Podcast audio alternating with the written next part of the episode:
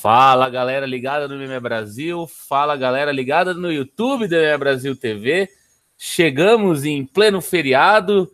Eu sou o Thiago Kiel e estamos com a edição 277 do podcast It's Time, que chega para você por mmabrasil.com.br. Também colocaremos no nosso feed da Central 3, aonde voltaremos a partir da semana que vem, após esse longo feriado de seis dias para algumas pessoas que tiveram oportunidade de emendar todas esses essa segunda e essa sexta-feira, esse mini carnaval aqui que nós tivemos em novembro.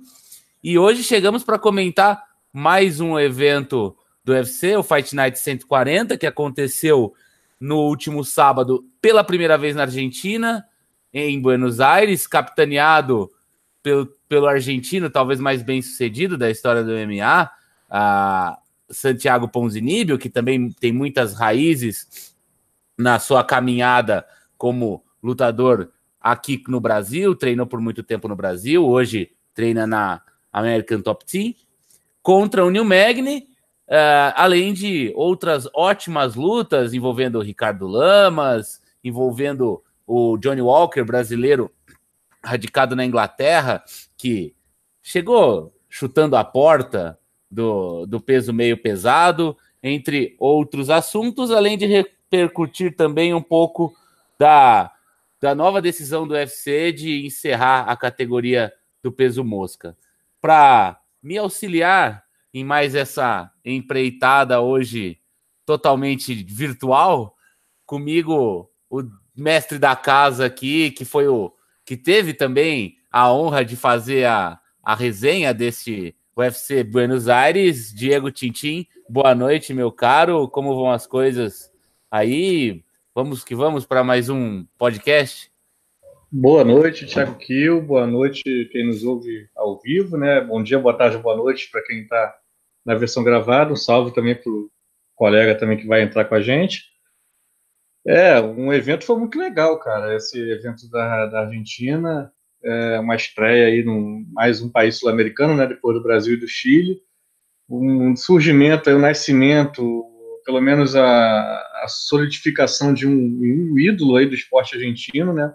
O Santiago tem tudo para ser aí um, um, uma grande referência aí para o MMA na, na Argentina um evento muito bacana, boas lutas, boas surpresas, boas revelações, troca de guarda em algumas, algumas lutas aconteceram, um veterano aí de muito valor se recuperando, né, de uma, de uma trajetória que teve problemas aí nas últimas lutas para ele.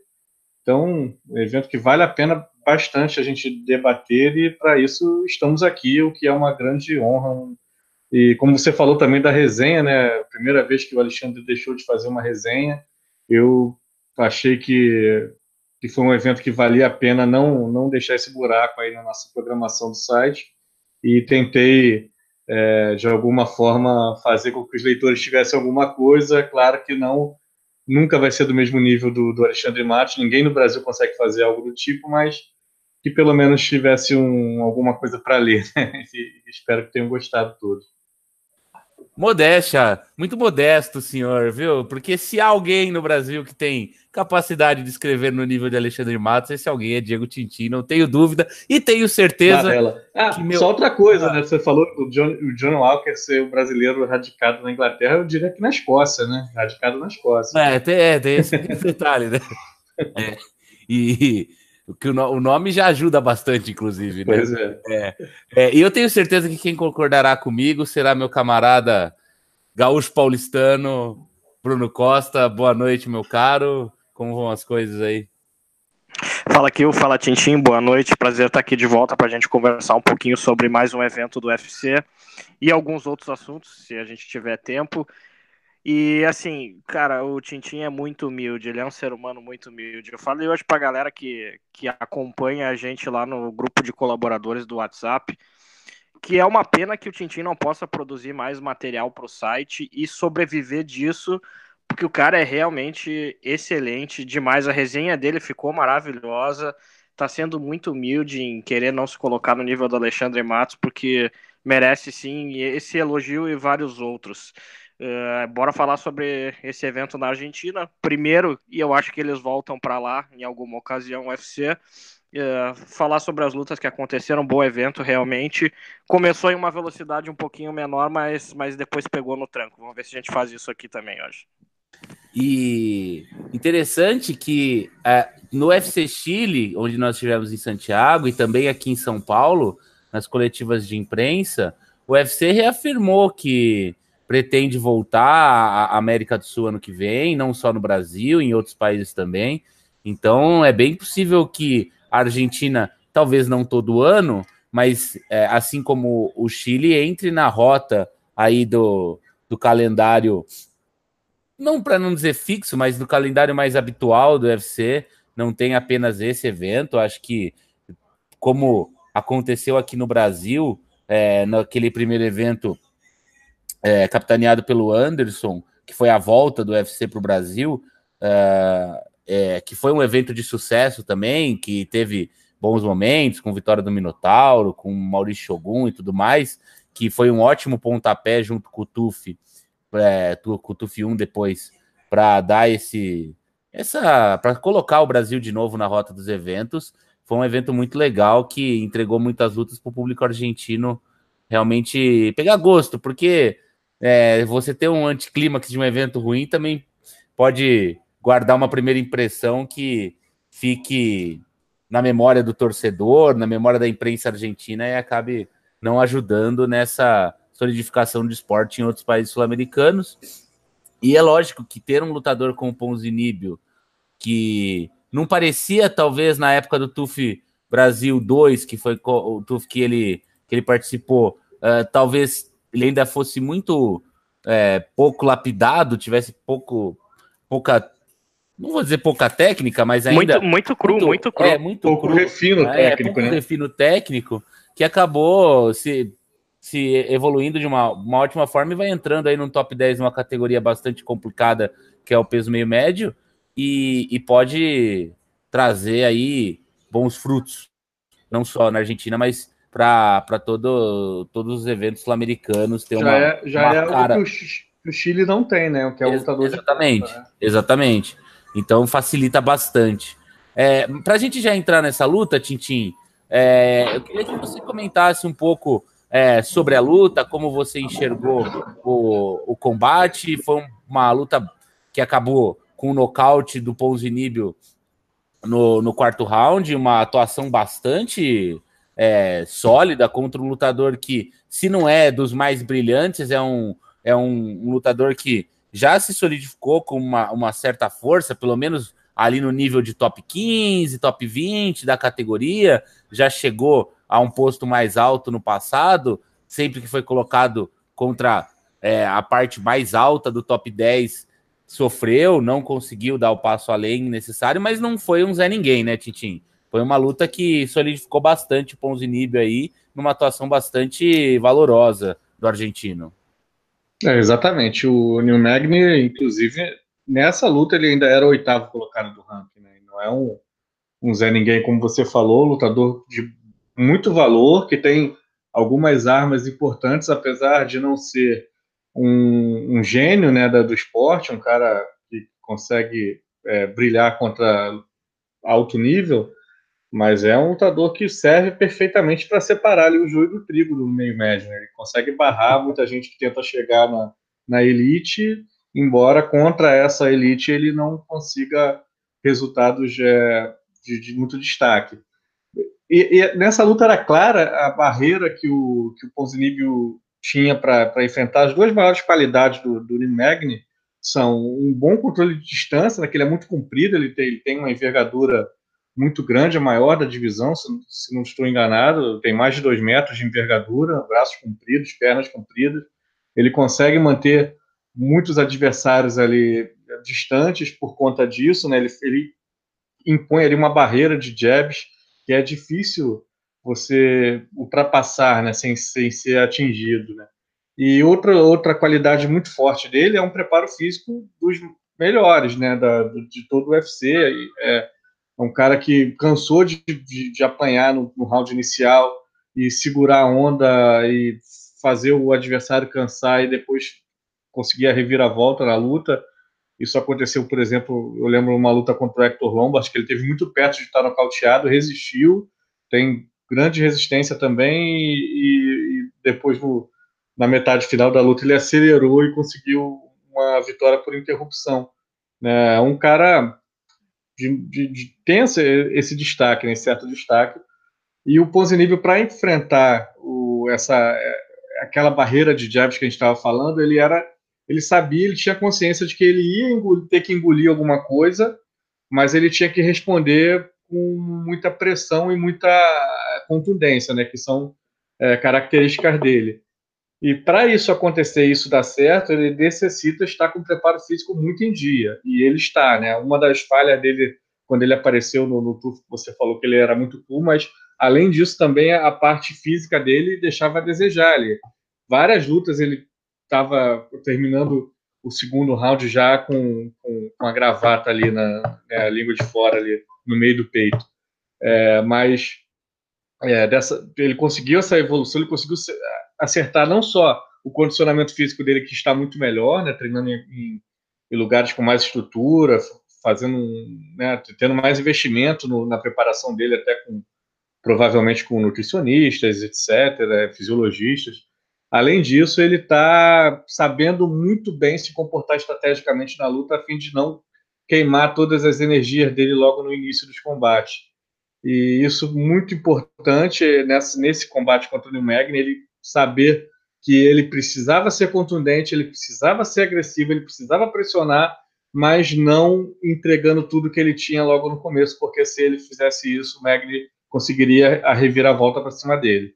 E, ele foi perfeito na estratégia dele. Ele conseguiu encurtar, ele conseguiu golpear com força, ele fez muito bom uso dos chutes baixos, ele deixou a, a canelinha fina do, do Magni totalmente destruída com o chute dele.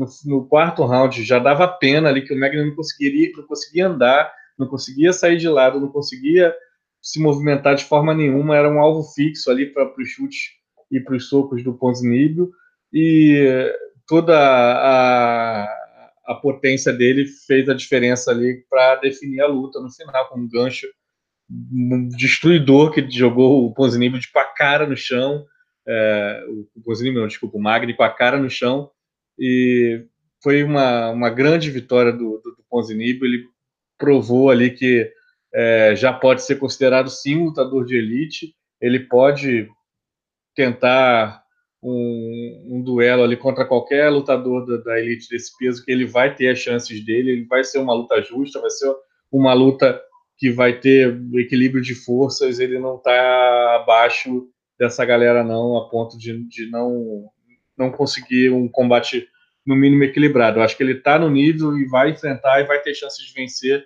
qualquer um dessa, dessa divisão. Não estou dizendo aqui que ele vai ganhar todo mundo, que ele vai ser campeão. Estou dizendo que ele está no bolo, ele está na briga.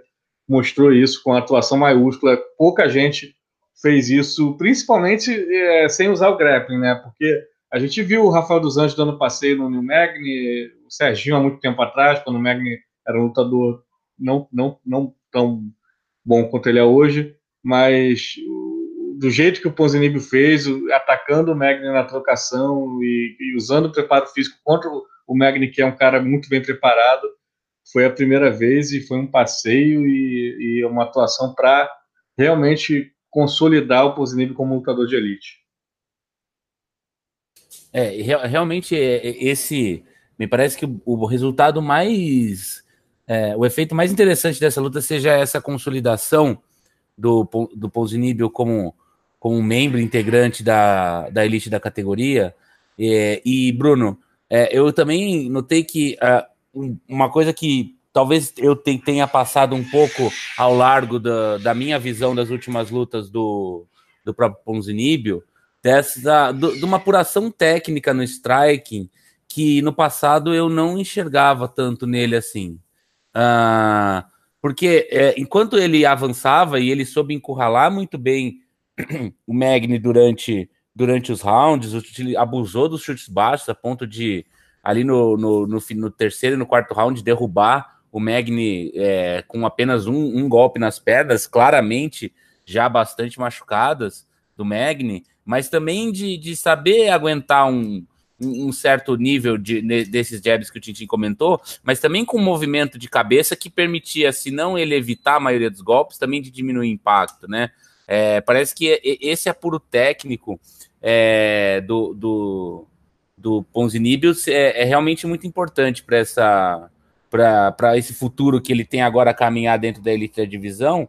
É, e além dos seus comentários sobre a luta e sobre essas questões técnicas específicas, eu queria ouvir um pouco de você, o que você espera efetivamente para o futuro do Ponzinibio agora. Não, eu concordo contigo. Ele, ele, ele aprimorou muito a parte técnica dele desde a, a participação dele no, no The Ultimate Fighter, que ele foi a segunda edição, né, que ele participou. Uh, na American Top Team ele desenvolveu muito bem uh, a, a noção de como conseguir pressionar os adversários dele e utilizar melhor as armas que ele tem. Então, assim, não, não é uma questão só de melhorar a precisão e a técnica dos golpes, mas sim também a estratégia de luta. Quando apertar um pouco mais o passo, quando começar a trabalhar no jab e circular para o lado num dos primeiros jabs que ele, que ele soltou na luta, nos dois primeiros minutos, ele, por exemplo, machucou machucou o olho do Neil Magny, que passou ali pelo menos dois rounds eh, muito incomodado com a situação, tentando tapar o olho. Eh, então a gente vê assim, a precisão dele aumentou. Obviamente ele fez um trabalho de, de, de, de foco também no fortalecimento muscular e na resistência dele porque agora ele é de verdade um atleta de ponta, o que ele não era, como o Tintin bem frisou, era um cara que deixava muito a desejar no quesito do gás, por exemplo. Uh, ele não é mais aquele contra-golpeador que dependia de uma mãozada só para terminar a luta, é um cara de muita consciência. Essa tática que ele aplicou, por exemplo, na luta do sábado, de minar aos poucos com, com low kick, eu não sei se ele conseguiria executar uh, três anos atrás. E assim, eu acho que ele teria condições de fazer mais uma luta e de repente já fazer um, uma, uma luta que valesse a disputa do cinturão.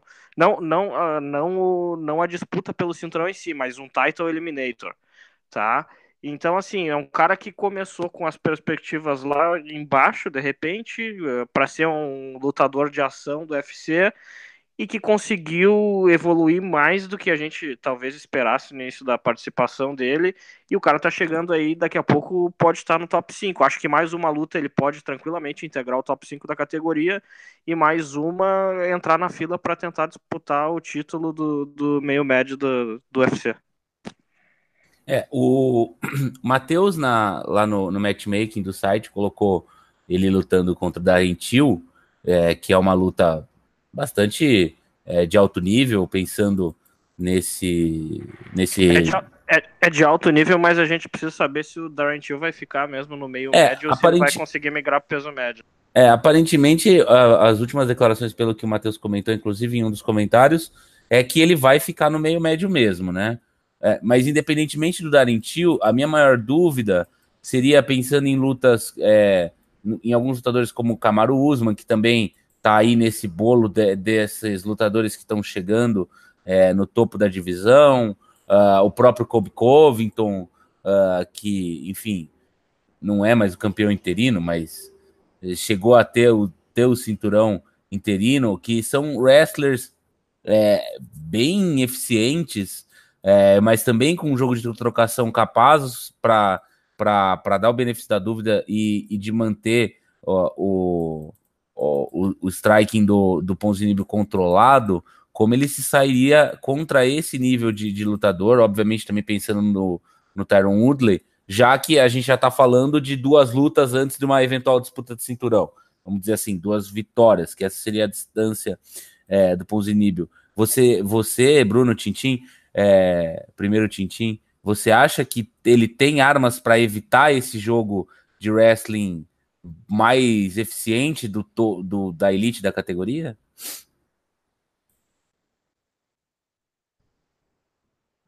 Desculpa, desculpa, estava no mudo. Um pouco difícil é, saber isso agora, porque o Pozinib que a gente viu é, já tendo, tendo alguma chance de disputar contra a Grepper, né, foi um Pozinib que não tinha conseguido essa evolução técnica ainda. Então, talvez a gente não tenha essa base para prever que, que vai ser um, um uma luta ruim para ele, porque, por exemplo, ele teve trabalho contra o Léo Santos, porque o que vai ser muito boa, porque ele pegou o Gunnar Nelson, que não é um cara que derruba com tanta facilidade quanto o Kobe Covington, né? Tem, é muito menor, é, tem, tem menos é, força na, na, na hora da, do, da, da, disputa da luta agarrada. Então fica, fica essa fica essa questão para saber se ele já tem esse, esse nível, que é difícil ter, inclusive, né? A gente vê é, grandes lutadores aí, às vezes, tem, que tem esse, essa, essa chance, essa, já tem histórico de, de se dar bem contra o wrestlers, mas em uma luta específica ele acaba não conseguindo sair dessa teia, isso aí é, são coisas que acontecem, cada luta realmente tem uma preparação diferente, tem um desenrolar diferente, algo que acontece na luta que muda todo o que, que, acontece depois. Então, eu acho que não é uma, não, é, não são favas contadas. Eu acho que ele tem chance sim de conseguir evitar, mas para a próxima luta, eu sou mais partidário aí da ideia do, do Matheus dele pegar alguém que tenha um jogo em pé, um jogo mais concentrado no striking, para depois de mais uma vitória, de repente, ele ter um, um Tyro Eliminator contra um desses wrestlers mais, mais gabaritados aí da divisão, né? O próprio Kobe Covington, de repente o Tyron Woodley, se ele já não, não tiver mais com o cinturão, essa turma. Mas o para mim, o próximo passo dele ideal seria aproveitar essa, essa fase que ele está crescendo e casar uma luta que seja muito atrativa para os fãs, uma pancadaria dessas repletas de técnica que a gente gosta de ver, porque eu acho que poderia desperdiçar um pouco esse esse capital de entretenimento que ele tem agora para se jogasse ele contra o. É, acho que é arriscar demais. É, um cara que do UFC agora pode, pode fazê-lo crescer mais. É, e, e, Bruno, é, além desses comentários sobre o futuro do, do Ponzinibbio, é, eu eu acho interessante algo que o Tintin falou sobre esse capital de entretenimento. Tem um outro detalhe: o UFC investe bastante no UFC em espanhol, tem o, o tem investido bastante no México, tem eventos lá, já fez stuff mexicano contra sul-americanos, inclusive, tem uma equipe fixa é, na Fox Sports é, é, que está lá nos Estados Unidos, mas que transmite os eventos é, em espanhol ele também pode funcionar bastante para esse mercado, né? É, porque é um lutador é, que entretém na luta e é um cara que, é, enfim, é, é nat tem, é nativo é, na, na, língua em espanhol, no castelhano, enfim, e, e que acaba sendo um, um, veículo mais fácil, mais vendável nesse, nesse para esse público, né? Só para entender uma coisa, tá dizendo então que todo mundo que fala espanhol é igual, é isso?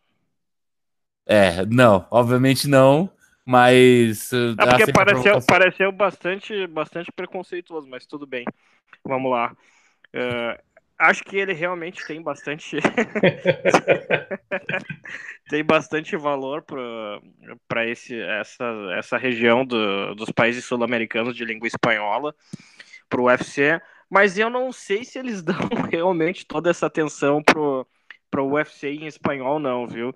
Já li alguns relatos de jornalistas que, que fazem cobertura e que vão com mais frequência a esses países, que dizem que, por exemplo, no México, a Televisa é quem tem os direitos de transmissão do UFC e teria vários compromissos, inclusive produzir tantas, um número X de horas de conteúdo relacionado ao UFC e os caras absolutamente cagam para isso. Então eu não sei uh, o quanto o UFC pretende realmente se expandir por esses países. Eu não sei se eles querem ir uma vez e deixar a marca ali. Eu não sei se o plano é ficar retornando a todo tempo. Eu não sei como é que é a produção de conteúdo específico para esses canais em língua espanhola, mas é verdade, eles têm alguns comentaristas fixos. O Fabrício Verdun é um deles, inclusive, né? E, mas assim, cara, a, gente tava falando só uma coisinha antes sobre o futuro dele. E aí tu disseste, ah, mas de repente pegar um desafio diferente, um wrestler. mas também não tem tanto cara assim bom de alto nível e com essas características na categoria para ele pegar agora. E se tiver, por exemplo, pô, eu não eu não me atraio, por exemplo, uma luta dele com o Ben Askren. Sinceramente, só para citar como exemplo. Eu sou partidário também dessa ideia do Tintin de colocar ele contra um cara uh, que seja trocador e, e, que traga bastante entretenimento, além de, de poder testar ele no nível que, que se encontra atualmente. Não, não, com certeza não tem um, um hall de wrestlers como já houve até no passado. É, é, mais, mais robusto no topo da categoria, mas quando a gente olha para o ranking e a gente já integra o Ben Askren nesse ranking, além dele você tem o Kamaru Usman numa ascensão grande, Kobe Covington e o Tyron Woodley, que são quatro caras que numa normalização do ranking aí estariam entre o, o, o campeão e o, e o, e o, quinto, sexto colocado, é, que eventualmente terá, ter, vai ter que ser um desafio uh, a ser enfrentado pelo Ponzinibio se ele efetivamente, ao menos, continuar dentro desse top 5. Não que ele pode eventualmente não disputar o cinturão, não vencer o cinturão, mas é um desafio que já tem que estar tá no mapa é, do futuro da evolução dele. Tá, porque. É, tá, mas essa luta eu não quero ver, então deixa pra lá. Entendi. Não, nem mais... não tô, tô brincando, tô brincando. Realmente, a gente ainda precisa ver como é que vai ser comportamento dele contra esse tipo de adversário específico. Ele tem conseguido sempre ser ele o, o cara que imprime pressão nos adversários. Talvez contra o Mike Perry ele tenha jogado um pouquinho mais no contragolpe, circulando mais no, no octógono, uh, mas ele não tinha a ameaça da queda. Realmente a gente ainda tá para ver. O Zach Cummings não conta como isso, porque apesar de ser um wrestler ok, ele não é o adversário de, de nível mais alto. Uh, antes disso, ele tinha. Acho que ele perdeu para o Ryan LaFleur, mas foi lá no início da carreira dele também. Não, não, não é justo que a gente conte uma luta que aconteceu cinco anos atrás. Então, realmente, provavelmente, apesar de queremos que ele lute contra um striker, é bem possível que o UFC case ele contra um wrestler. E aí a gente vai ver se os treinos dele na, na American Top Team ajudam nesse sentido também ou não. Beleza. E para encerrar essa luta, Uh, Neil Magny ganhou efetivamente a chave da portaria, uma cadeirinha ali, um capzinho de assessorista do elevador. Vai ficar por ali mesmo ou existe alguma alguma algum cheiro que possa ainda é, identificar um, uma possível evolução, alguma coisa nesse sentido? Uh, para o futuro do, do Neil Magny. Vai, faz mais uma piadinha, Bruno Costa. Não, não, eu achei que era uma alguma coisa relacionada ao Alexandre, que estava falando de cheiro, de cheirinho. não entendi. Não, não. Achei que era uma provocação ao nosso editor-chefe. Maravilhoso, inclusive. Um grande abraço para ele, inclusive, porque eu não estou falando nada que, que me desabone aqui. Tá, tá bom. Enfim, Tintin, já que o Bruno fez a, a parte dele é, humorística é, em relação ao New Magni, o que, que você pensa? Cara, o, o Magno ter chegado a, um, a, a, essa portaria luxo ali da divisão, né, que é o cara que separa a elite do, de quem não é, dessa turma, eu acho que já é demais do que se esperava dele. Ele já alcançou uma grande evolução para chegar nesse nível, porque a, a expectativa do Magno quando ele surgiu também num TUF, né, também. Foi naquele é, TUF péssimo, né, do, é, do Roy Nelson. Um TUF muito ruim foi do Roy Nelson contra o, o Pô, esqueci o nome do cara pesadão lá que Parou de. Shane Carvin? Shane Carvin, é. É, ele... que foi até acabou com o Mitrione, afinal. Eu lembro da primeira luta dele, Não. foi chatíssima. Do. do, do, do, é, do acho que era Manly, que foi uma luta Isso. péssima. Isso, é, é, foram os dois que é. perderam nas semifinais. A primeira Exato, perfeito. Então, assim, se ele perde aquela luta, ele tava fora do UFC. E depois a expectativa dele seria um lutador que lutaria quase sempre pelo emprego, né? Ele teve uma sequência de seis ou sete vitórias seguidas em certo momento, teve bateu o recorde, né? Igualou o recorde, eu acho, do, do, do Roger Huertas, que foram de cinco vitórias em um único ano, né? O cara que foi muito além do que se esperava, conseguiu ficar no top 10 da divisão difícil pra caramba, que é o meio médio, por um bom tempo. Ele estava ainda até essa última luta, talvez dessa vez ele saia do top 10, mas com essa derrota, mas não é certo também. É, enfim, é um cara que está muito além do que se esperava. Eu acho que, esperar também que ele dê um salto de qualidade a essa altura já da, da, da carreira dele é, é, totalmente inútil. Eu acho que não vai ocorrer de forma nenhuma. Ele vai assegurar ali, enquanto ele tiver é, resistência física, né, enquanto o físico dele permitir, porque né, a gente sabe que de uma hora para outra isso também pode ir para nocautes, né? Pô, tomou um nocaute que caiu de cara no chão. Né? É bem provável que na próxima luta ele já esteja num patamar inferior que ele estava nessa, inclusive. Porque um nocaute desse, não, não, você nunca se recupera por completo, você nunca volta a ser totalmente o que você era antes. É, então, enquanto ele tiver, ele ele está nessa portaria, está nesse, nesse, nesse papel aí que ele executa até com certa competência de separar quem é elite, só deixar passar quem é elite, é, mas de forma nenhuma ele vai além disso, e eu acho que a tendência daqui para frente é, é que ele vá, vá tendo um decréscimo aí, um, um, um declive na sua carreira. Entendi. E já só atualizando, o ranking já foi atualizado, o New já é o décimo primeiro, ou seja, já está fora, perdeu três posições, o, o já é o sétimo, do, do ranking do, do peso meio médio. O Leon Edwards passou o New Magni também. Uh, então, além de ca ele caiu aí do oitavo para o décimo primeiro, uh, já está fora do top 10. É, provavelmente não volta mais, né? É, deve, não deve voltar mais. É, mas é, eventualmente também é, bons casamentos, não é um cara que possa ficar muito longe do, do ranking aí do peso meio médio. Uh, enfim, tem algo mais, Bruno Costa, a comentar deste combate maravilhoso que tivemos na madrugada de. No, no excelente horário de três da manhã. Não, o que eu tenho para dizer só sobre esse horário especificamente é que provavelmente vou começar a assistir muitos eventos no domingo pela manhã, porque começa a ficar triste essa época do ano já.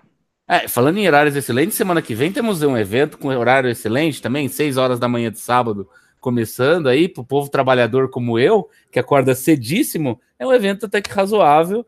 É, pessoas como o Bruno Costa, que começam a trabalhar meio-dia, terão um pouco mais de dificuldade de acordar no sábado às seis da manhã. Mas o evento que interessa na semana que vem é o do Tito Ortiz contra o Chuck Liddell, então acho que você está tá equivocado no teu. Dizem, inclusive, que vai ter raio-x dessa luta. Tito Ortiz e Chuck Liddell. É, Alexandre parece que está confirmando aí. Uh, seguindo, parando de asneiras e seguindo no card, uh, tivemos uma luta de dois veteranos da categoria do peso pena, é, o Ricardo Lamas contra o Darren Elkins, o, o, o Lamas que vinha de uma desde a disputa de cinturão que ele perdeu para o José Aldo, uma, uma certa inconstância de resultados, é, venceu vencia duas, perdia uma, perdeu do Chad Mendes, Max Holloway, é, sofreu um nocaute bastante impressionante, é, tanto visualmente quanto do ponto de vista de, de perspectiva da luta contra o Josh Emmett, perdeu do Bektic, se recupera com uma vitória sobre o Darren Elkins, que vinha de derrota para o Volkanovski, mas depois de uma boa sequência de seis vitórias, inclusive que chegou-se a, em uma certa medida, dizer que ele poderia estar tá integrando um, um, um, patamar alto da categoria, começaram a se especular é, eventuais eliminatórias envolvendo o, o, Elkins, mas agora emenda aí a segunda derrota e parece que é, ele volta a esse patamar é, de um ótimo lutador, bastante aguerrido, com um estilo às vezes apesar da, do, do, do, grande coração e do queixo que aguenta bastante pancada, às vezes tido como um pouco chato, porque busca muito o clinch, muito a luta agarrada, mas um cara que sempre, pela vontade, pelo coração, acaba entregando lutas interessantes.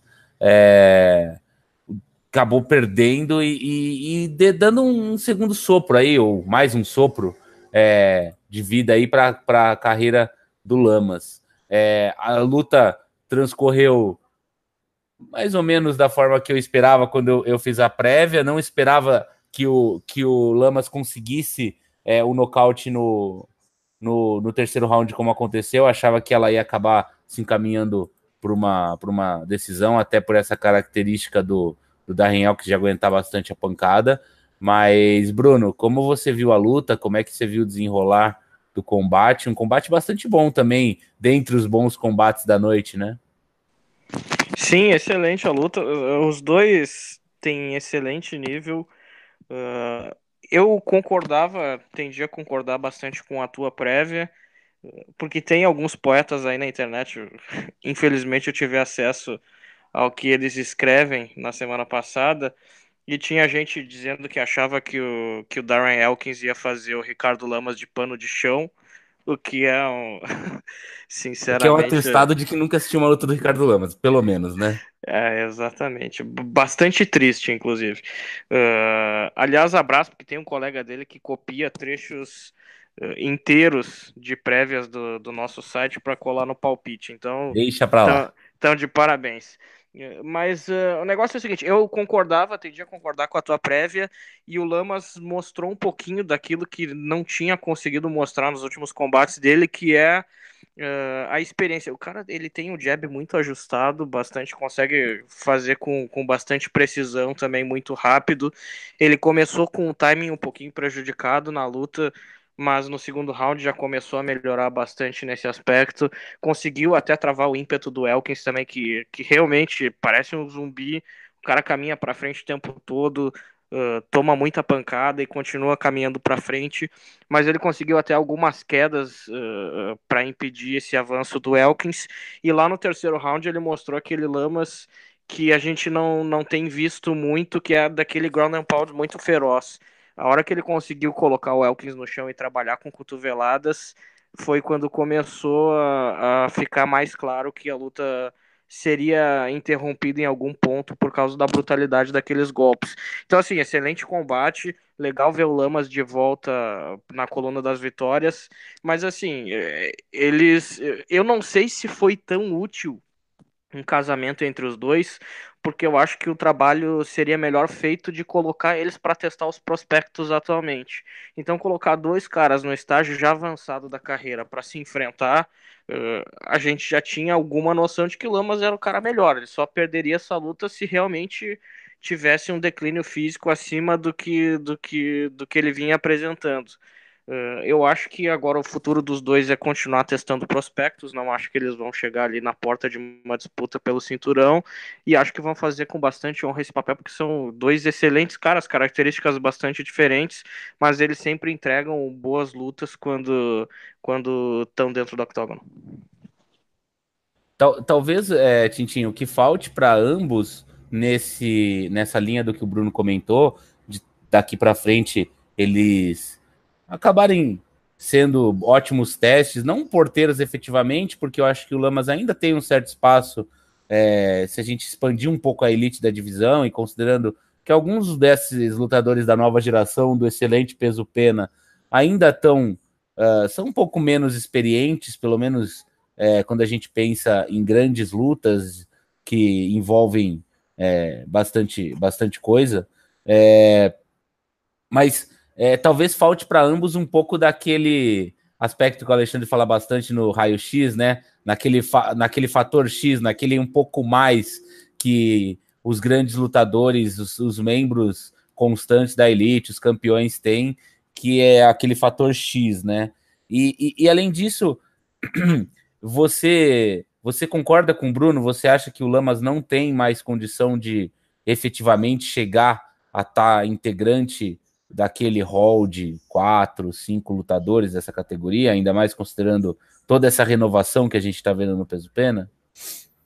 É curioso você você citar essa parte do, do fator X, porque eu, eu, eu, fiz uma prévia do Lamas há algum tempo, acho que foi antes da luta dele com o Emmett, e eu, inclusive, até falei algo parecido com isso, que ele tem boas qualidades, tem, tem tudo muito certinho no jogo dele, é um cara que se cuida defensivamente, não é desleixado e tal, mas falta para ser realmente um cara inesquecível, né, um lutador que arraste, né, consiga uma aura de, de, de, cara da elite mesmo, um, esse fator mais é, é, uma coisa mais, mais inesperada, um, uma coisa meio que imprevisível dele dentro do octógono. Né? Ele é um cara que faz tudo muito correto, mas sem sair um pouco muito dessa, dessa linha, e talvez isso faça um pouco de falta assim, né, nesse aspecto de luta contra caras tão bons quanto a elite desse peso pena, que é um,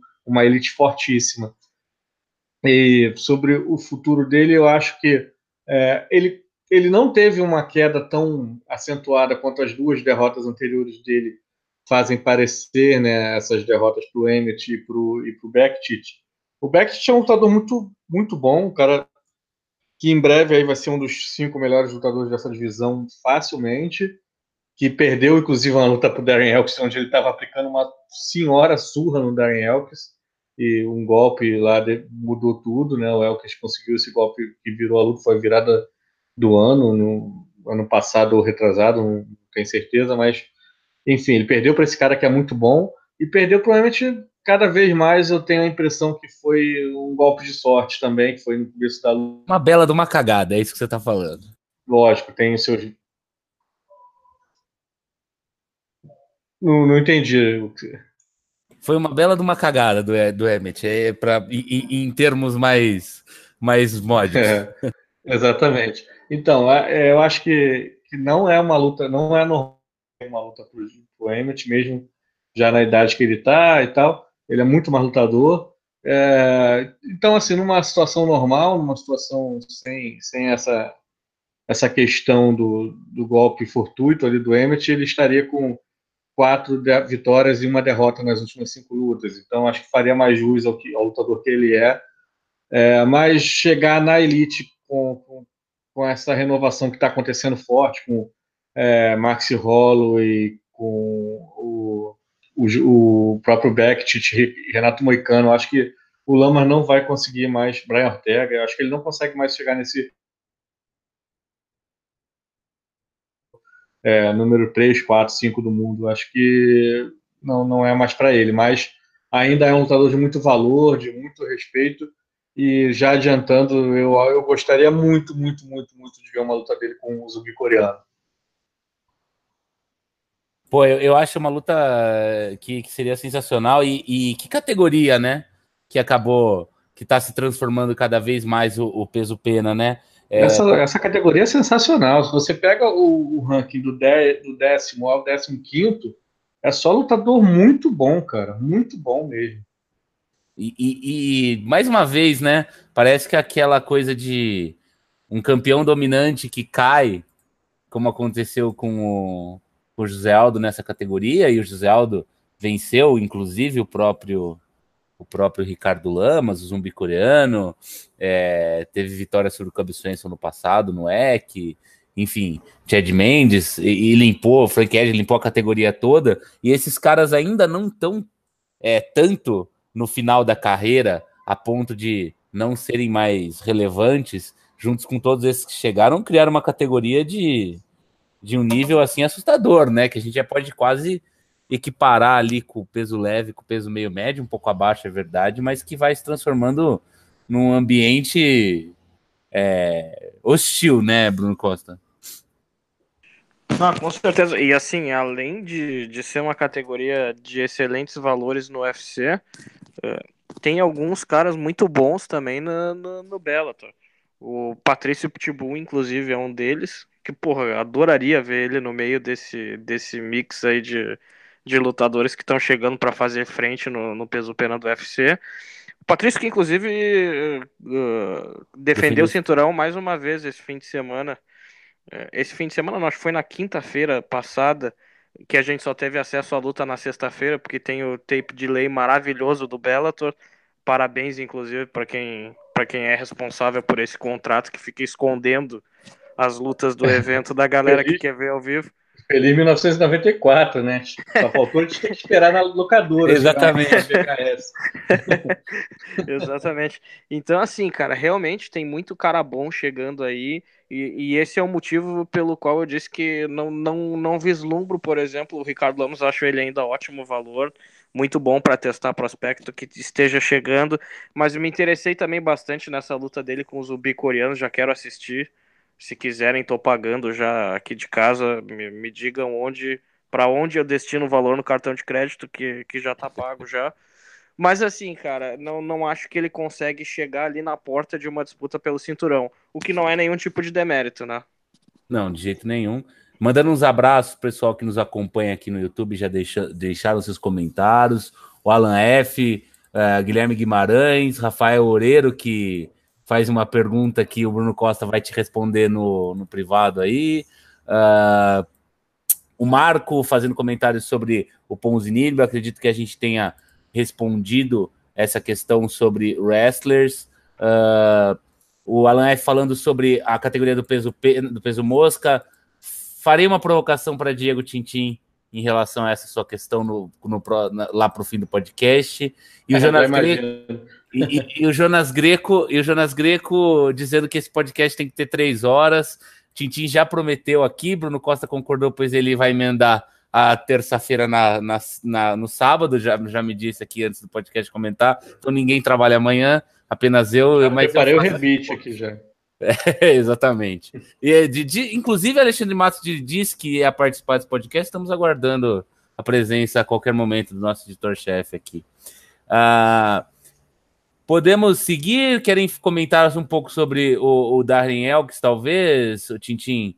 É, ele vai ser esse cara aí mesmo? É o, é o Neil Magny do peso do peso do peso do peso pena? É, eu acho que não tanto porque o Neil gente sabe exatamente o que ele vai fazer numa luta, quem vai ganhar dele, quem vai perder, né? É um cara muito mais previsível. O, El, o Daniel X não, ele, ele, às vezes perde para um cara que tá que, que você acha que, que não tem como lutar contra ele e ganhando um backtit na vida, arrumando um porradão não sei de onde. Eu acho que ele é um pouco mais imprevisível, é, tem um pouco mais de qualidade que comparativamente do que o Neil Magny, mas em compensação essa divisão é mais forte para mim do que o, o, meio médio ainda, né? Essa divisão para mim é muito forte. Eu acho que é, falta muito pouco para ela atingir o nível que a gente vê no peso leve, por exemplo, de gente fora do ranking muito boa acho que falta pouco, cara, porque essa divisão é uma das melhores. e o, o Elkins, eu acho que ele vai continuar sendo esse cara meio doidão que a gente pode esperar de tudo. Vai, vai testar também jovens prospectos, como o Bruno Costa falou, até que o Lamas também servirá. É um pouco menos qualificado do que o Lamas, né? Acho que ficou discutível isso. Já para mim sempre foi discutível, mas ficou mais claro depois dessa luta mas é um cara que tem seu valor, tem muita raça, tem, tem um jogo de, de, de clinch e quedas ali bem sólido, né? Contra. Não, não, não, não funciona contra a elite, mas contra a galera intermediária ali. É um, é um jogo que sempre é muito difícil de ser superado. E tem, tem seu emprego garantido ali e vai fazer esses testes também.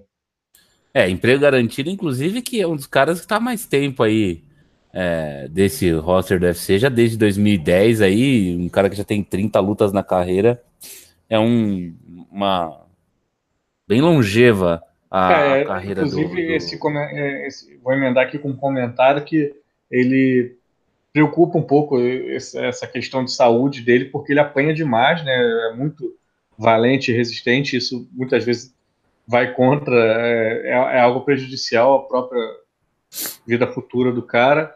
E nesse, nessa luta a gente teve uma interrupção que foi até certo ponto polêmica, né? Do acho que foi o Keith, Keith Richardson, é, que, que, que no minuto final da luta você estava quase acertando o seu palpite, né? De vitória do Lamas por decisão. Sim. É, fosse outro árbitro, de repente você acertaria, que ia deixar rolar aquele final ali, porque o Lamas estava batendo forte no, no mas o Elkis estava conseguindo se defender, estava é, não estava totalmente vulnerável e parecia ter chance ali de conseguir mudar aquela posição, né, sair daquela posição, mas eu acho que foi bem, bem acertada a parada porque ele já tinha apanhado muito dano acumulado desde o início do combate.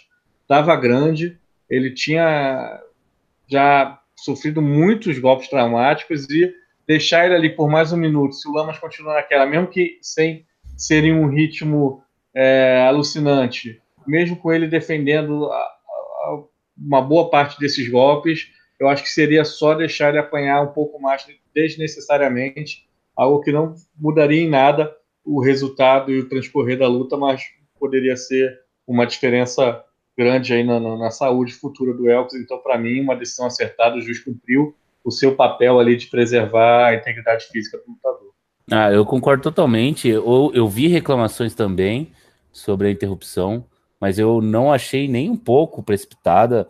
É, acho que não, não faria nenhuma diferença. Eu acho que ele apanharia até o final do round, ele não conseguiria pegar nada ali por baixo, porque o Lamas não é trouxa para entregar qualquer posição. Não acho que ele teria a potência para arrumar um nocaute, não acho que ele teria condições de pegar uma finalização ali por baixo. Acho que seria muito complicado. Na melhor das hipóteses, ele conseguiria se levantar e, e terminar uh, o round apanhando mais ainda, tomando mais socos e ficando mais machucado ainda e sofrendo mais danos do que o necessário para um cara igual ele que já sofreu tantos na carreira, não acho que faria muito sentido, não. É... Seguindo aqui no card, eu já perdi, mas bom, já achei de novo. Chegamos na, é, na divisão do meio pesado, a grande e profunda, sem dúvida, divisão dos meio pesados, que parece que rece recebeu um novo prospecto. Grande, grande e né? profundo, só o buraco que essa divisão se encontra. Né? Exatamente. é, é, parece que recebeu um novo prospecto, né? Inclusive, é, quando é, eu quando a luta foi marcada e tal, eu até achei que o Roundtree ia conseguir é, se valer talvez da menor experiência do Johnny Walker, mas depois quando depois do da luta, apesar de ela ter sido bem rápida, é, eu imaginava que o Hunter ia sofrer o que ele sofreu nessa luta, que foi um belo de um vareio, uh, na luta contra o Gohan Saki. Porque eu imaginava que um ótimo trocador contra um cara grosseiro como o Hunter ia se valer dessa falta de, apura, de, de, de, de apuro técnico do americano para fazer exatamente o que o Johnny Walker fez, que foi abusar ali do, do da, da, da, maior envergadura, é, arrumar um clinch e, bom, e fazer o que ele fez, que foi um belíssimo nocaute com uma cotovelada em pé que fez o, o Hunter cair fedendo, como gostam de dizer. É, Bruno Costa, você apostou no, no, Você foi um dos que apostou no Johnny Walker no nosso palpitão, ou tô errado? Como é pra, variar, pra variar, tá errado. Pra variar, tô errado? Você foi de, de Roundtree? fui de Roundtree, eu fui, fui burrinho. Fui burrinho. É. Eu não achei que o Johnny Walker já ia deitar mais um eh, logo na estreia dele do, no UFC. Uh, eh, mas olha só, uh, eu não tinha, eu diferente de ti, eu tinha apostado no Roundtree uh, lá atrás quando ele lutou com, com o Gohan Saki porque a gente tinha falado, inclusive, à época, eu tinha visto que o Gohan Saki tinha acabado de voltar de uma lesão e tal, achei que estava sendo um pouquinho apressado o retorno dele, eh, que podia sentir muito a parte física, eh, mas contra o Johnny Walker eu achei que o, que o Roundtree ia ter vantagem de velocidade muito grande uh, e achei que a potência dele ia resolver a parada. O, o Johnny Walker já foi nocauteado antes no cenário regional, sofreu algumas derrotas desse tipo. Ele não é um cara tão rápido também pro, pro meio pesado, e eu achei que ele ia sofrer por isso. Uh, mas assim, me surpreendeu, me surpreendeu bastante, uh, e principalmente pela postura dele, um cara que pareceu muito confiante, bastante à vontade ali dentro do octógono. Depois, na entrevista pós-luta também, fazendo besteirinha, falando besteirinha. Então, assim, é um cara pra gente ficar de olho ele, diferente da maioria dos lutadores dessa categoria, ele conseguiu fazer um backflip depois da luta, então já dá para colocar ele ali numa prateleira diferente. Não, Tentando... Dos não gordos, é isso que você tá querendo dizer. Exatamente. já, já demonstrou algum tipo de atleticismo que a gente não está acostumado a ver entre os meio pesados. Então, assim, é um cara pra gente ficar de olho. Uh, utilizou muito bem ali do clinch, diferente. Ele cara, me lembrou o jeito que ele travou ali a cabeça do Roundtree, me lembrou muito o que o Anderson Silva fez contra o Rich Franklin. Só que ao contrário do Anderson Silva, ele não usou, obviamente, o joelho, ele conseguiu usar o cotovelo para encerrar a luta. Mas, uhum. assim, é um cara que se utilizou muito bem daquela arma, ele viu que ele, a diferença de velocidade era bastante grande para o Roundtree, então ele acertou um chute ali com bastante potência e viu a oportunidade de de se utilizar do que ele tem de melhor, da arma dele do, do Clint. E aí conseguiu uma belíssima vitória. Uh, é pra gente ficar de olho no cara na, na categoria dos meio pesados que tá aí, arrasada, que tem o Anthony Smith, que era um, um médio ruim e agora já tá lá no topo do, do, da categoria dos meio pesados. Então, bora ficar de olho no cara. Vamos ver o que, que o UFC planeja para ele. Se é um desenvolvimento um pouquinho mais lento, com um pouco mais de cuidado, mais calma, ou se já vão tentar jogar ele lá para o top da divisão para ver se ele consegue entregar a curto prazo uh, algum tipo de retorno que a categoria precisa. Sim, é, sem dúvida, essa, tudo que essa categoria é uma das que mais precisa dessa renovação, até porque já foi uma categoria muito nobre do MMA é, inclusive vai ter uma, uma luta dessa categoria na próxima semana, excelente. É, não no UFC. Tintim, aproveitando dois comentários aqui. No, que no... cachorro, hein? Que cachorro, cara. é... Cara, o Chuck Liddell, os vídeos dele são um negócio constrangedor, cara. Eu espero realmente, ou, ou uma coisa ou outra. Ou que ele finja um desmaio e não lute, engana todo mundo, tudo bem, acontece, tudo bem. Não marquem mais nenhuma luta para ele. Uh, ou eu espero que ele esteja escondendo o jogo, cara. Porque assim, além de ser uma velocidade bizarra, uh, a, a, a, manopla que ele faz com o Antônio McKee.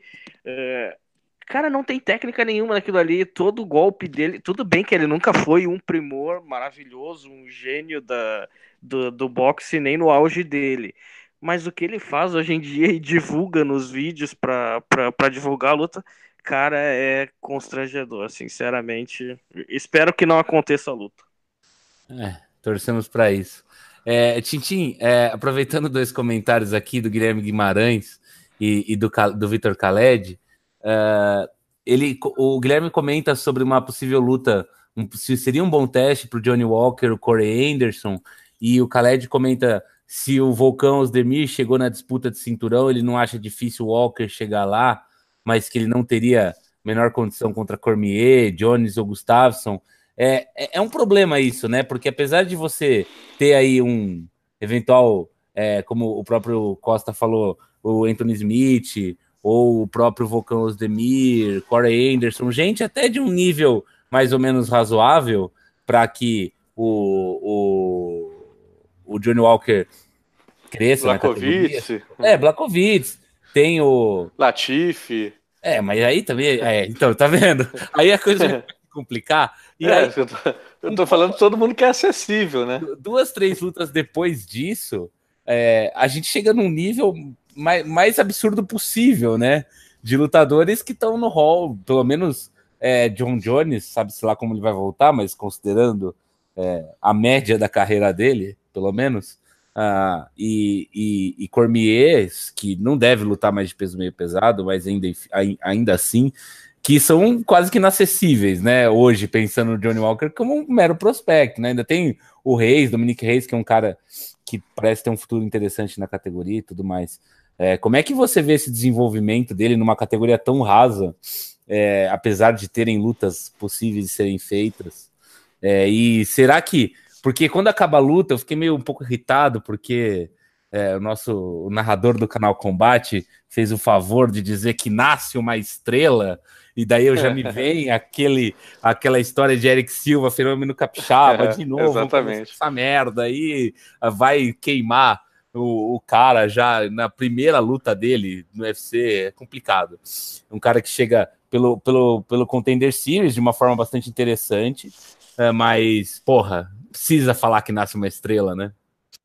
Nenhuma necessidade, né? Pode deixar vibrar com a vitória do cara, óbvio, né? Até porque faz parte do, do trabalho ali de atrair atenção, de fazer o, o público querer voltar a ver esse cara lutando, mas é, tem situação que que você coloca pressão demais. Se bem que eu acho que o, esse garoto aí ele, ele lida muito bem com esse tipo de coisa, né? Porque a, a personalidade e confiança com que ele estreou, eu, eu já tinha visto ele lutando algumas vezes antes, inclusive no Contender Series, deu para perceber que ele é um cara com uma boa personalidade, né? uma, uma, uma mente confiante e, e, aquele cara que quer vencer, que gosta de vencer, que se sente à vontade no, no, no ringue ali, no octógono, ou o que seja. Mas é, realmente impressionou é, toda essa confiança com que ele foi para a luta, ele tirando onda ali do, do, do scalper do, do home trip, como se estivesse batendo muito fraco né, rindo da cara do, do Roundtree e arriscando chute alto, pegando aquele clinch, sentindo o cheiro de sangue ali que o Roundtree tinha sentido esse chute alto e partiu para definição. É uma boa estreia, é um cara que realmente é, é um nome a ficar de olho, porque como o Bruno Costa falou, só dele, dele já ter um atleticismo ali para dar um mortal para trás já é mais do que 90% da, dessa divisão tem, né? É, 90% dessa divisão de repente não consegue é, dar um, um pulo e cair em pé. o Latifi tentando dar um mortal é, Exatamente. Ele cai todo torto, né? E é um, de, e é um dos caras atléticos da divisão, né? Imagine os outros. É, enfim, ele tem um porte muito bom, tem altura, tem envergadura, tem tem atleticismo, tem poder de nocaute, como ficou muito claro, só que ainda falta a gente ver muita coisa do jogo dele, né? É, se a gente pegar a carreira, por exemplo, do um cara que a gente estava falando aqui, o Anthony Smith, a gente sabe avaliar o, o, o Johnny Walker, a gente tem, sei lá, meia hora da carreira dele contra um oponente que não, não trazem nenhum tipo de perigo, né? Ou que estavam no nível muito baixo, ou que estavam no nível muito diferente do dele, ou ele estava ainda no nível muito baixo quando enfrentou esse tipo de gente, e tem dois minutos contra o Rompri. É... é pouco, é pouco demais. não é o cara mais completo também. não pudesse... é, também não é, exatamente. A gente não sabe como ele vai sair no grappling. Quando ele pegar, por exemplo, o, o, o Nikita Krylov, que é um cara que não é elite dessa divisão, é um cara que tá ali na berola do ranking, não é um cara mais perigoso do mundo, mas é um cara que sabe se virar no chão, sabe levar a luta pro chão e sabe jogar bem no chão. Como que o Johnny Walker vai sair com ele se ele fizer esse tipo de jogo? A gente não sabe, a gente não tem nenhuma é, base para poder fazer uma análise de como isso vai acontecer. Né? Então resta a gente ver mais lutas dele, ver ele em situações diferentes, porque ele estava completamente à vontade, ele estava completamente é, solto no octógono, ele estava muito confiante, mas a luta não saiu da zona de conforto dele em nenhum momento. Né? Ele teve o golpe lá que, que balançou o round tree, depois aguentou o tree no, no clinch e finalizou. Em nenhum momento ele passou sufoco, ele foi golpeado, ele, ele teve que lidar com tentativa de queda, ele teve que lidar com, por baixo de alguém no solo. Então, é quando isso acontecer que a gente vai ter uma ideia melhor do que vai poder ser o futuro do, do Johnny Walker no UFC. Por enquanto, ele, ele fez uma estreia muito boa, ele tem que ser elogiado pela estreia que ele fez, mas por enquanto a gente não tem nenhuma base para saber como vai ser a carreira dele ainda.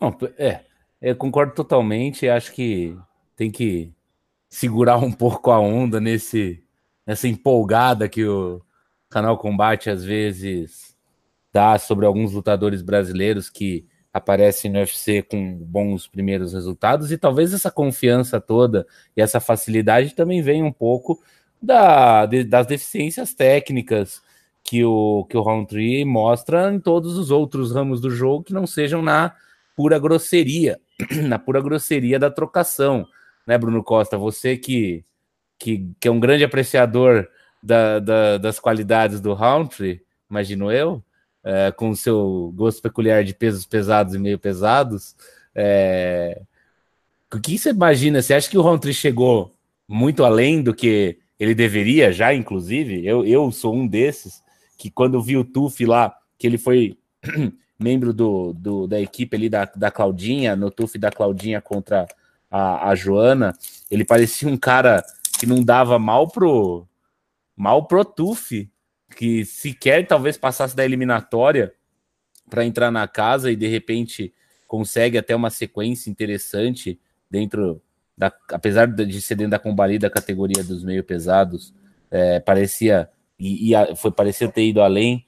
É, esse é o limite do Roundtree, ou, ou Costa? Olha só, eu acho que ele precisa melhorar bastante o jogo de chão dele, que nem foi testado nessa luta, para ele conseguir ao menos competir e ser um, um bom lutador de ação para o UFC. Uh, ele não tem o queixo tão excelente assim também, tá? Isso dificulta também um pouquinho para ele, porque assim a defesa dele é muito ruim, tanto em pé quanto no chão. Uh, o que ele pode fazer é nocautear a gente. Ele tá demonstrando aí. As lutas dele dificilmente vão para decisão. Uh, se for para decisão, é contra um cara muito ruim que não tem capacidade suficiente para acabar com, com o combate antes do, dos 15 minutos, tá? Ou, ou que ele não consiga nocautear mas a, o negócio dele é melhorar a defesa para ele conseguir ter algum tipo de carreira no UFC. Se ele não conseguir melhorar a defesa dele, tanto em pé, mas principalmente até no chão, tá? Ser nocauteado acontece, eu sei, é ruim, é chato, o cara tem que melhorar também nisso, mas uh, a, o maior buraco que ele tem ainda é no chão, e a gente nem chegou a ver isso, que o cara é horroroso realmente no jiu-jitsu defensivo dele. Ofensivo nem existe, então não vou falar dessa parte. Mas assim, ele precisa melhorar para pensar em ficar na organização. Do contrário, cara, o caminho dele vai ser curto. Ele pode muito bem nocautear alguém, porque essa divisão é horrorosa. Ele tem mais explosão e velocidade do que a maioria dos adversários, mas dá para ver que falta muito de técnica para ele. Então, assim, se não melhorar, ele logo sai do UFC. Se melhorar a parte defensiva, ele consegue ainda ter algum tipo de carreira. Uh, não imagino a maior longevidade do mundo, mas, mas pelo menos consegue se manter, porque assim, precisa pelo menos ter 30 lutadores nesse, nesse poço de chorume que é a categoria dos meio pesados.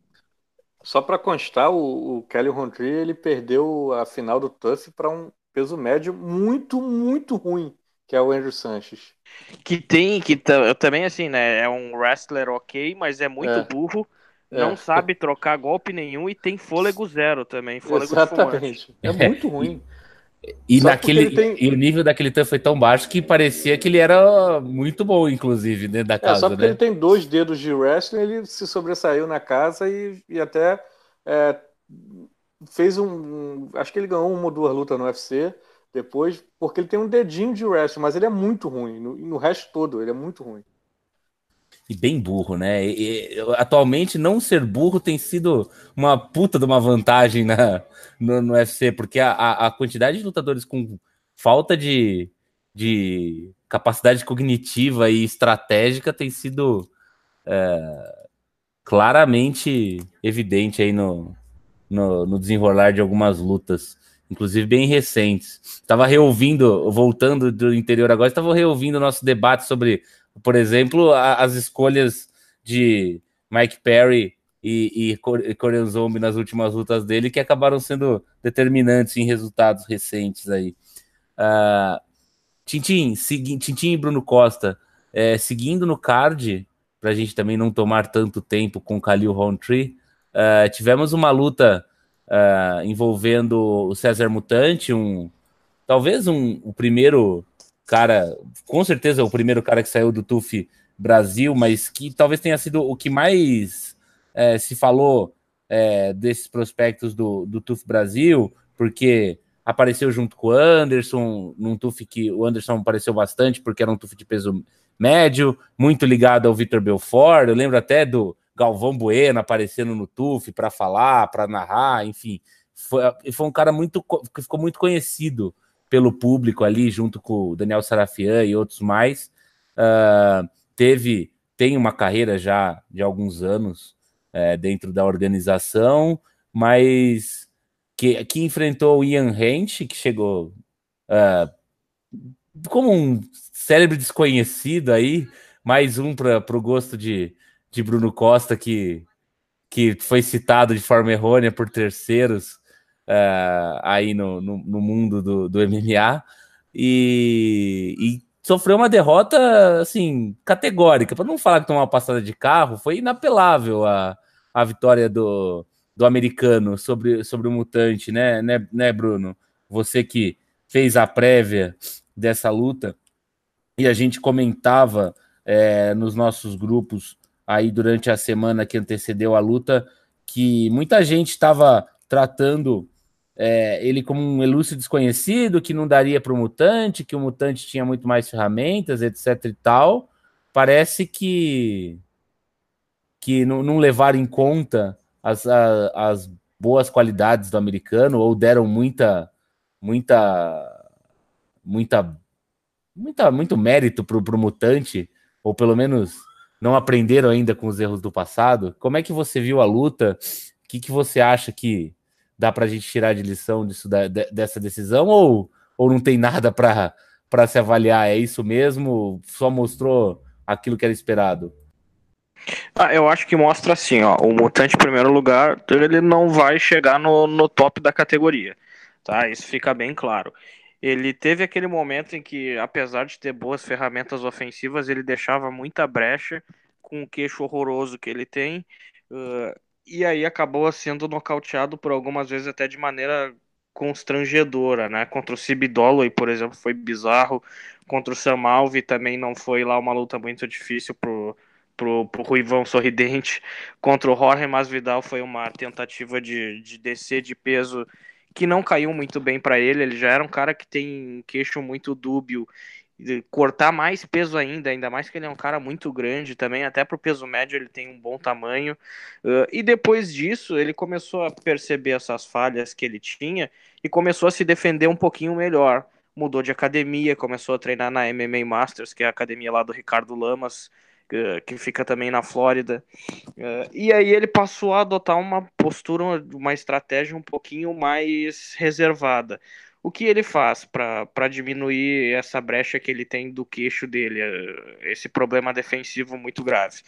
Ele começa a trabalhar numa velocidade um pouquinho menor, ele diminui o volume de golpes que ele solta para poder cuidar um pouquinho mais da parte defensiva, mas ele ainda é um cara que tem boa técnica, tem até uma potência aceitável, é, e o principal, ele tem trabalhado muito bem as quedas dele, tá? Então, assim, ele tem ótimo timing, o wrestling ofensivo dele é muito bom, então ele tem sempre capacidade, na verdade sempre não, mas assim, contra a maioria da divisão ele vai ter capacidade ou de prender o cara no chão uh, e garantir pelo menos aí dois rounds da luta e passar um round só caminhando para trás, de repente se defendendo, tentando não ser nocauteado, ou se o adversário der uma, bo uma bobeira no chão, ele pode se aproveitar porque o jiu-jitsu ofensivo dele também é excelente e pode conseguir uma finalização. Na prévia eu falei o seguinte: o Ian Heinisch é um cara. A minha preocupação para ele, se, se ele tivesse tido pelo menos um mês de preparação para essa luta, eu teria quase certeza que ele venceria o Mutante. Tá? A minha preocupação para essa luta era a condição física dele. Ele ia conseguir aguentar os três rounds se necessário ou pelo menos aguentar ali o primeiro round num ritmo muito alto, como ele gosta de levar a luta. E o cara surpreendeu positivamente, como o Tintin falou muito bem na resenha dele, porque ele, o, o Mutante, foi quem terminou cansado a luta, não foi Ian Heinisch. Eh, então, assim, ele mostrou ainda alguns problemas defensivos. O Heinisch, ele é um cara muito agressivo, gosta de fazer pressão, ele tem a mão pesada, então ele tá sempre em cima do adversário. Uh, ele usou aliás, não utilizou o wrestling ofensivo dele nessa luta, porque obviamente ele viu o caminho de tentar explorar o queixo do mutante. Uh, ele ainda mostrou que por vezes ele se expõe em demasia e deixa espaço para o adversário quedar, mesmo ele tendo origem de wrestler. Mas a luta caminhou mais ou menos no que eu pensei que seria. Eu apostei no Heinrich, mesmo ele sendo um azarão relativamente forte nas casas de aposta, porque eu via esse potencial dele, que é o seguinte: conseguir travar as tentativas ofensivas no chão do mutante e ele trabalha com um volume de golpes maior, o ritmo maior do que o brasileiro. E assim, foi exatamente a receita que utilizou o Elias Teodoro, que é um lutador muito pior do que o Heinrich, para vencer o mutante. Então, pelo meu cálculo, pelas características de cada um, eu achei que o ritmo que impõe o Heinrich na luta e a capacidade dele de, de se defender no chão seriam suficientes para que ele conseguisse levar essa, uh, uh, esse confronto.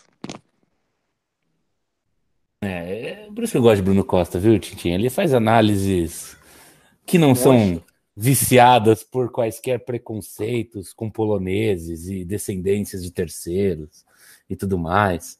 É, apesar de, de, a gente ter entrado atrasado porque ele estava comemorando a vitória do Brasil, hoje, é, cara, é, é, um cara fantástico.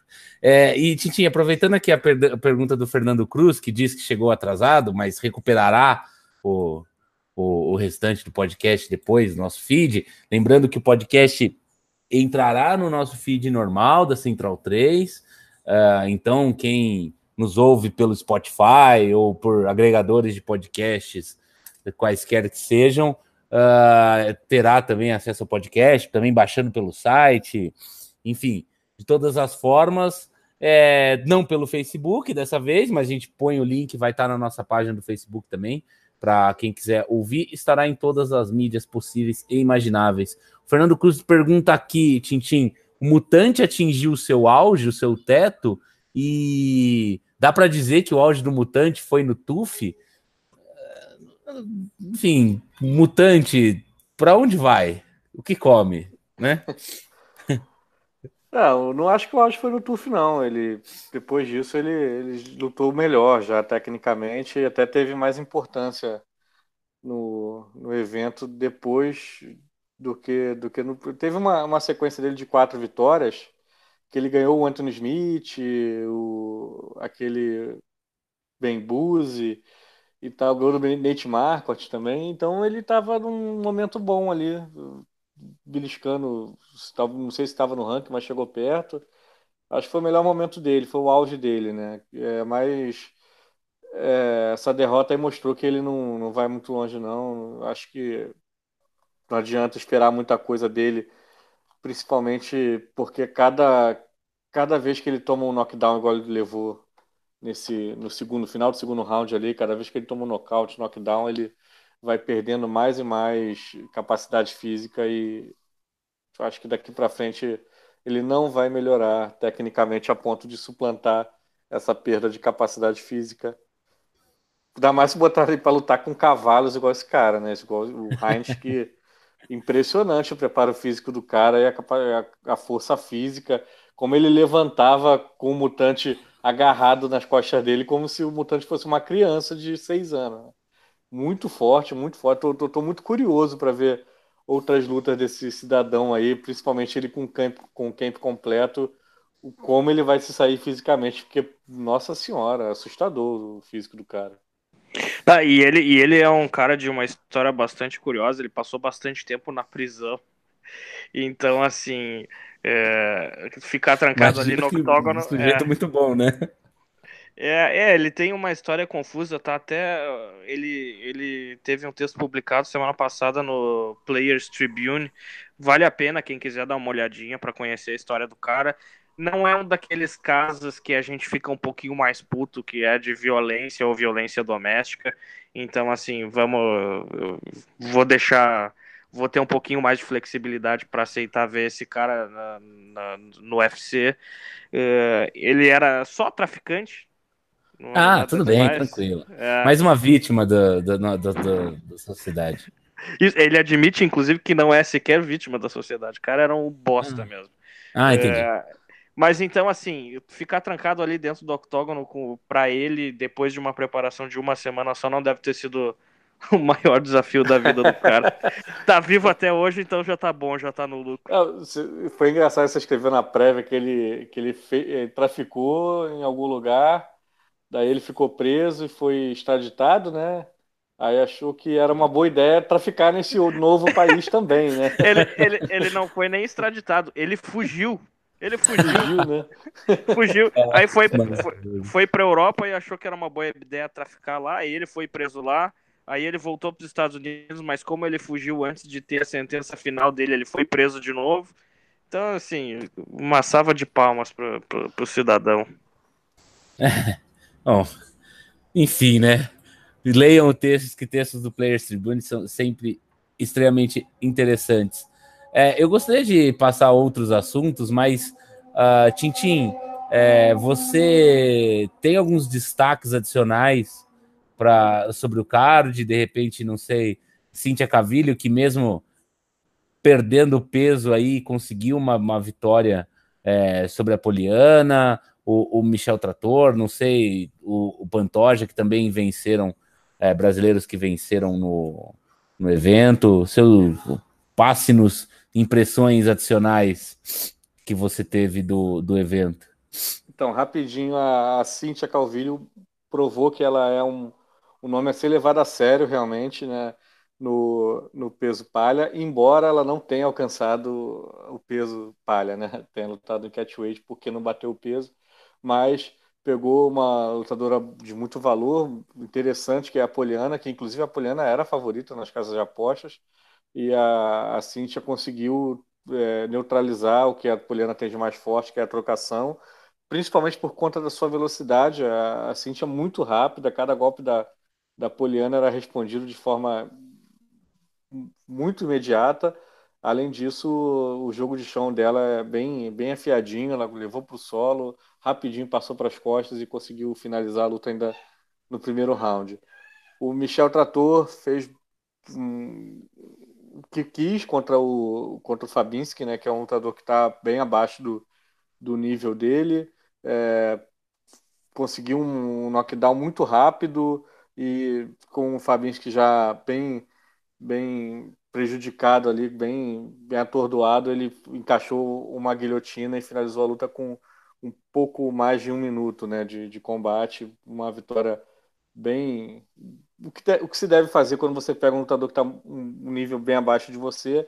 Ele implorou ali para pro, os patrões, né, para a direção do UFC, para que ele possa voltar a lutar no peso leve, né, onde ele se sente melhor, mas é, falhou no peso já umas três, quatro vezes. Isso aí pesa, isso aí sem trocadilhos é. pesa contra ele. É, é, e convenhamos, né? É, é dado muito, mas independente do peso, ele merece melhores desafios, né, Titi? Sim, exatamente, é o que eu ia dizer. Eu acho que independente dele ficar no, no meio médio ou no peso leve, eu acho que ele merece um desafio de verdade numa próxima luta, que ele já está com sete ou oito, acho que são oito vitórias seguidas merece já um desafio oito, de verdade. Né? Oito vitórias e apenas 37 aninhos. Precisa ter um pouquinho mais de pressa mesmo com ele. Pois é, né? Até porque, principalmente porque o jogo dele é baseado em pujança física, né? Se esperar ele perder isso aí, ele não vai, não vai chegar muito longe. Tem que ter um pouquinho de pressa aí para ele pegar pelo menos um top 10 aí do ranking de uma das duas divisões. Acho que ele merece, mesmo que isso seja pular etapas com com relação ao que os últimos adversários dele ele, que ele vinha enfrentando, mas independente disso, acho que ele já, já pode pular um pouco de etapa assim, pela idade, pelo, pelo número de vitórias que ele tem. Merecia um, desafio de verdade. O Pantoja eu vou deixar para a gente falar daqui a pouquinho. E só mais um destaquezinho que eu queria trazer é o, a luta da noite, né, entre o Laureano Staropoli, argentino, e o mexicano Hector Aldana o Staropoli parece uma versão crua do Santiago Posinibio. É um cara que impressionou ofensivamente, botando muita pressão, é, acompanhando a movimentação do adversário o tempo todo e largando muita pancada. É um cara que também estou muito curioso para ver as próximas apresentações dele. É um cara que, de repente, conseguiu um treino no, no, em um lugar melhor, um lugar com uma estrutura melhor, pode vir a ser um bom nome aí para o futuro do meio médio, porque a, a, atuação ofensiva dele, principalmente, mesmo que tenha sido contra um ninguém, né, que é o, Hector Aldana, um cara né, sem nenhum feito na carreira, mas mesmo assim foi uma atuação muito boa de, de, de chamar atenção realmente para um, um, um próximo duelo dele aí. Então, ficar de olho no, no argentino. E é, realmente foi uma luta bastante legal. Além dele, além da luta da noite, o Ponzinibio e o Johnny Walker receberam os prêmios de performance justíssimos. O, o nocaute de cotovelada em pé que derrubou o, o Roundtree e ah, não só o nocaute no quarto round de Ponzinibio, mas a atuação brilhante ali que nós é, já comentamos. A surra bastante. aplicada por quatro é, rounds. Né? É, por, por, quatro rounds ali no, no New Magni e mereceram muito bem os bônus de performance.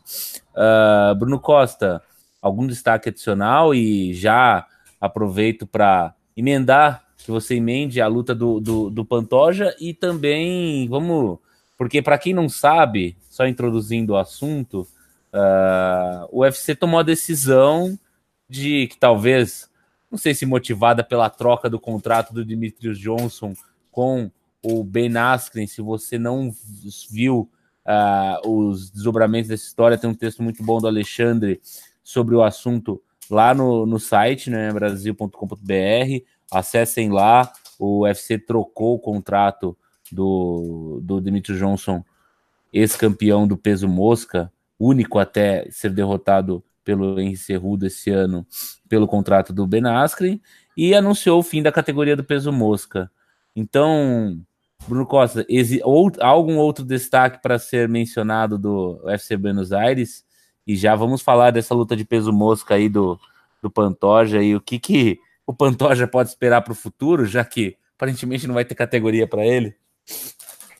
Cara, só falando um pouquinho da, da luta da Cintia Calvillo com a Poliana, uh, eu já achava que a Cintia é a melhor lutadora entre as duas, me assustou só um pouquinho o corte de peso dela, as imagens que, que, que saíram de lá da, dela se desequilibrando na balança, inclusive, uh, tomara que ela consiga bater o peso em outras ocasiões, porque é um talento muito importante para a divisão. A Poliana, cara, eu acho que tem uma especificidade dela. Eu não, não costumo dizer isso, também não quero dar pitaco nem nada, mas eu acho ela uma lutadora muito grande para a categoria. Além de precisar melhorar o jiu-jitsu bastante dela na parte defensiva, é, eu acho que ela podia pensar seriamente em fazer uma migração para o peso mosca do UFC, que não tinha quando ela chegou à organização Fora do UFC, ela lutou sempre no peso mosca, foi campeã, inclusive, de alguns eventos. Uh, acho que ela podia pensar nesse movimento também no UFC, porque ela fica com bastante desvantagem na parte da velocidade, tá? Pelo que eu já vi nas lutas dela. Uh, passando aí para o peso mosca do UFC, o Pantoja teve uma luta muito boa, uh, muito oportunista, como sempre. A parte ofensiva dele é sempre impressionante. É um cara que sabe trocar porrada no pocket, é, consegue boas quedas e aí no, no chão ele é letal, ele consegue boas finalizações, passagem de guarda também sempre muito fácil. Então, assim, é, bacana a vitória, muito legal. O Kasasaki é um cara duro, se der brecha também ele, ele consegue capitalizar nisso na parte do jiu-jitsu, mas acaba que tecnicamente vale muito pouco para ele mesmo que o UFC não tenha divulgado oficialmente que está fechando o peso mosca, ele dá os indícios de que isso vai acontecer, porque tem dispensado vários lutadores, inclusive do integrantes do top 15 da categoria ou jovens talentos, como aconteceu com, com José Chore Torres.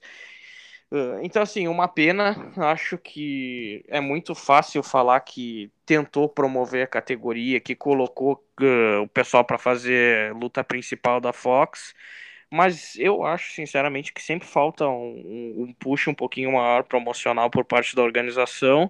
Uh, só colocar como, como main event da Fox não é o suficiente.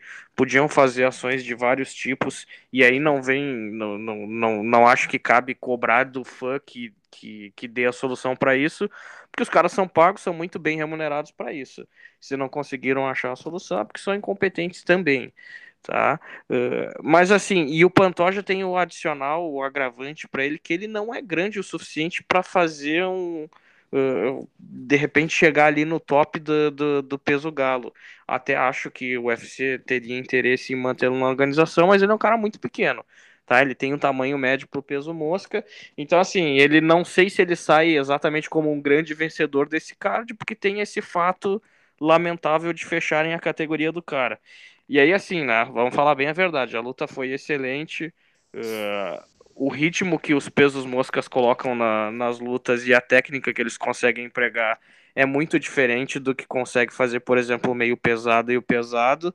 Uh, e ainda assim, a categoria que vai sofrer o corte é a dos pesos moscas, mesmo assim.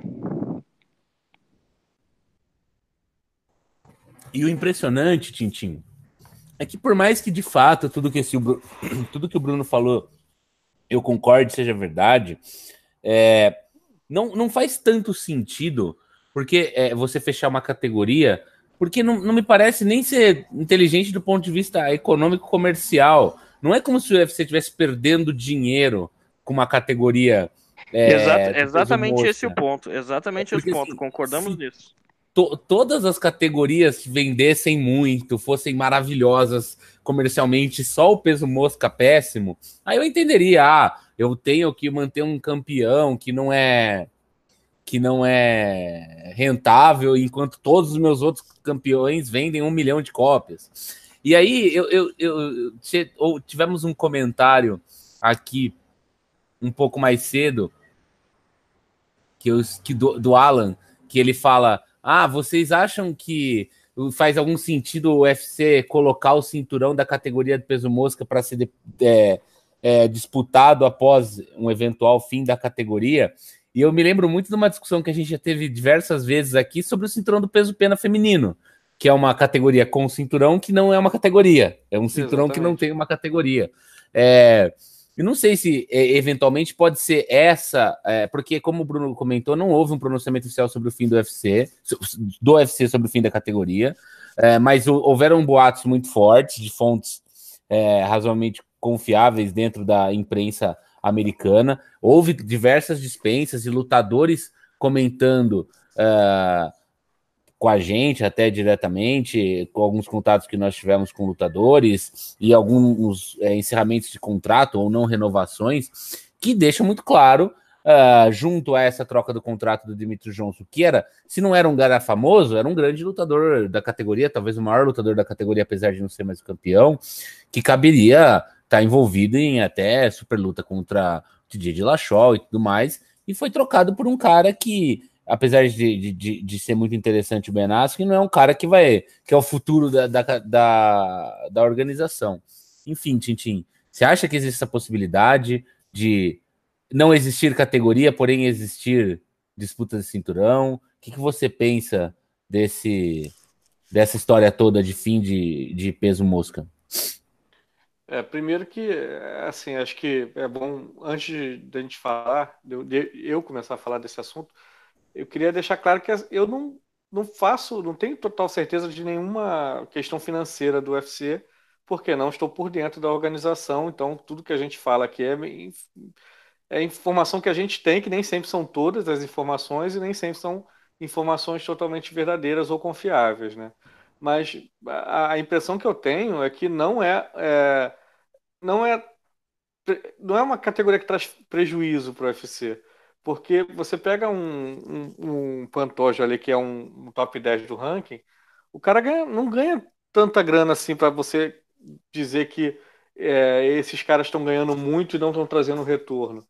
Você pode colocar duas lutas de peso mosca num evento tranquilamente, num, num evento grande, espalhadas no card, e não, vai ser, não vão ser essas duas lutas que vão fazer o evento vender menos ou, ou, ou, deixar de vender ingresso porque vai ter peso mosca ali no meio. Então, ele tem, eles têm salários condizentes ali com é, salários até menores do que a maioria das outras categorias, né, em questão de o cara que não é um grande campeão, né, um, um ranqueado no peso mosca deve ganhar menos do que um ranqueado no peso pesado, por exemplo, que é um.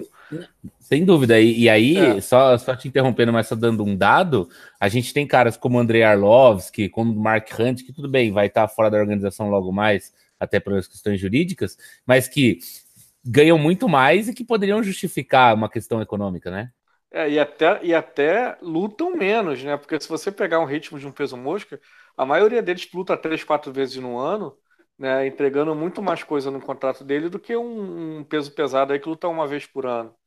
É, então, é, não me parece ser uma questão financeira tão grave assim para manter essa divisão, porque por mais que ela traga um, retorno baixo, o custo dela também não é um custo alto. Né? Pelo menos a impressão que passa é essa. E sobre ter a, a, o cinturão e não ter a divisão, eu acho que o que acontece no peso pena é uma questão de necessidade. Você não tem a, a divisão e tem o cinturão porque você tem uma, uma lutadora que ou ela é uma estrela, e aí de acordo com o que você considera estrela ou não, ou ela é uma estrela, ou ela, ela tem potencial de ser uma estrela, né, que é a, a Cristiane Cyborg, e você não tem quantidade e qualidade de lutadores suficiente para você montar uma categoria sólida E para você ter a Cyborg sob contrato com a sua organização, lutando só lutas nhé, sem valer nada, e para você ter a Cyborg com a sua organização tendo lutas que valem um cinturão, que você pode, por exemplo, colocar ela como um main event, você pode é, usar essa disputa de cinturão como chamariz para audiência, para venda de ingressos, para venda de pay-per-view, etc. Eu acho que vale a pena porque você não tem condição de montar uma divisão. Você não tem condição de montar uma categoria em torno da, da estrela.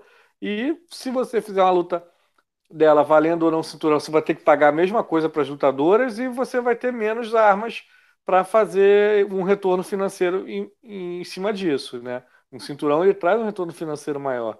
Agora, no peso mosca, você tem a opção de ter a categoria. Você tem a categoria já solidificada, depois de um tempo é, tentando fazer essa, essa categoria andar. Né? No começo era uma categoria rasa, mas hoje em dia ela tem um top 15 muito forte, ela tem é, uma quantidade de lutadores boa, né? Por exemplo, muito melhor do que no peso pesado, meio pesado e peso médio. É uma categoria melhor do que essas três, embora não, não comercialmente, quando há uma disputa de cinturão, não seja ah, uma disputa de cinturão que por si só chame atenção, segure um pay-per-view, mas você não precisa também botar essa disputa de cinturão como líder de pay-per-view. Você tem outras divisões para fazer isso. Os campeão, o próprio campeão dessa divisão não é um cara que tem o maior salário do mundo. Né? Se você pegar o, o salário do Sejudo, não, não, nem se compara com um salário, por exemplo, do, do Daniel Cormier, do, do, do Chris Weidman, né? dessas grandes estrelas de pesos maiores. Mas é um. Eu acho que dá para você manter, eu acho que você não está, sei lá, não sei que tipo de, de, de aspecto financeiro que eles estão olhando. Como eu disse, eu não tenho total acesso a essas informações, mas a impressão que se passa é que está sendo cometido um erro. E assim, a, a, aquela ideia, aquela, aquele papo, né, aquela, aquele argumento que muitas vezes se usam, ah, quem entende de negócios é você, não é o não é o cara do UFC, o CEO lá que fez a UFC passar de 4 milhões para 20 bilhões de dólares de valor. Claro que ele entende mais do que eu, mas isso não, de maneira nenhuma livra ele de tomar decisões erradas. Por exemplo, o contato com a Reebok é uma ideia que a gente fez as nossas críticas aqui quando apareceu, quando, quando surgiu esse contrato e já se provou que foi uma, um, um, contrato que não, não foi assinado da maneira mais correta, que muita gente deixou o UFC, inclusive, por conta desse contrato que deixa os lutadores sem a possibilidade de, de ganhar com seus patrocinadores, né? Então não, quer, não é porque o cara é bom, não é porque o cara tá lá, porque o cara fez muita coisa já na carreira dele como administrador, que ele não possa tomar decisões equivocadas. Eu acho que todo mundo tá, tá sempre sujeito a esse tipo de decisão. É, exatamente. E uma coisa que o Bruno comentou e que, me, que sempre me remete àquela nossa entrevista que a gente teve no podcast com o Fabrício Verdun, quando o Bruno falava de promoção e do UFC ajudar ou não, e, o, e a gente fez essa questão para o próprio Verdun e o Verdun disse: não, o UFC não ajuda, o UFC ajuda quem já tem uma faz a própria promoção e a gente a gente acha que não precisa ter informações internas para ter certeza de que isso acontece, afinal de contas, o UFC vai muito mais na onda de lutadores que já têm uma promoção natural ou que conseguem se promover, como foi o caso de já, George já tem uma fanbase gigante. Exato. Né? George St. Pierre, Ronda Rousey, John Jones, enfim, é, Conor McGregor como o maior expoente disso e, e tudo mais. E, e, aparentemente falta sim uma promoção do UFC, falta uma pressão maior do UFC com as suas coligadas internacionais, como o Bruno comentou anteriormente, da Televisa no México, mas a gente vê também uma quase inexistente promoção da Globo ou do Grupo Globo é, dentro dos canais Sport TV e do canal Combate.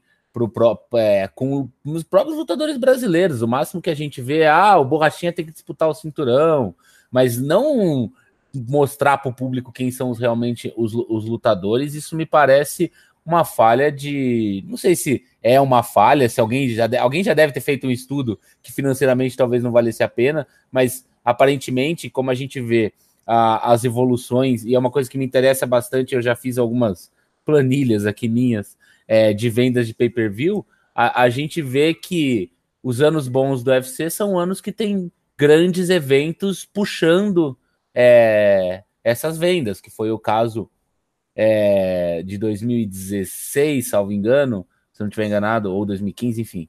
É, não vou me lembrar exatamente, que chegou a bater 8 milhões, quase 9 milhões de vendas de pay-per-view, porque tem dois eventos do McGregor no ano, tem Honda lutando, tem John Jones fazendo uma defesa de cinturão, tem o George St. Pierre aparecendo, enfim. É, essas coisas que são quatro, cinco é, eventos que levam a, a, a que levam a média para cima, mas que se você tira esses eventos é, da, do, do, da conta, o que sobra é uma média de 300, 400 mil pacotes vendidos. E, e nesse sentido, é, eu acho que faz muito faz muita falta uma maior, um maior cuidado da, da organização com essas questões promocionais. Agora, pensando é, no ponto de vista esportivo, Bruno, é, até o Guilherme Guimarães coloca um comentário aqui. Ah, uh, o UFC não gosta de colocar lutas de peso mosca em card de eventos. Eu acho que isso não, não, não tá totalmente correto, porque, assim, eu nunca fiz essa estatística, mas eu imagino que, nos, pelo menos nos últimos anos, tem ocorrido mais lutas de pesos mosca em eventos, não principais, mas em eventos em cards como um todo, do que de pesos pesado, por exemplo, né? E o negócio é o seguinte, cara, outra parte do, de, do porquê parece um pouco estranha essa decisão de fechar a categoria. O UFC tem tentado colocar sempre que possível em evento numerado pelo menos duas disputas de cinturão, ou pelo menos uma luta muito relevante e uma outra pelo cinturão. Uh, e aí o que, que acontece? Realmente tem tido. Para fazer isso, tu precisa do maior número de, de cinturões disponíveis na tua organização possível. Então, talvez por esse lado, inclusive, fosse interessante manter ali o peso o peso mosca masculino. Até porque é uma é... reserva, se, se a luta principal cair, você tem outra de cinturão, né? Exatamente, exatamente. Então, assim, a matemática a gente nunca vai saber precisamente os motivos da, da organização, mas, mas realmente, assim, olhando de fora, de longe, primeiro, parece um, um, uma, uma falta de incentivo, assim, muito grande, que, que se manda a muita gente que espera lutar no UFC um dia, tá? É um recado duro pro esporte em si, porque é muito menos gente que pratica que vai ter chance de atingir o mais alto nível, que hoje ainda é essa organização, é o UFC. Uh, e mesmo assim, falando em, em, questão de negócios, como o Tintin disse, a gente nunca vai saber precisamente os números da empresa, mas não parece fazer sentido nem olhando sobre esse aspecto. Então, assim, uma pena. Uh, tem, inclusive, eu não vou lembrar agora precisamente quem foi o lutador, mas tinha uma, uma luta marcada no Cage Warriors para essa semana ou semana que vem, disputa de peso mosca da organização. E o cara falou: Olha, uh, eu tô fora da luta porque eu não me sinto mais motivado o suficiente para fazer essa luta pelo cinturão. Não vou cortar até 58 quilos. Estou repensando minha carreira no, no MMA, porque o meu sonho era chegar no UFC e agora eu acho que não vai mais existir essa possibilidade.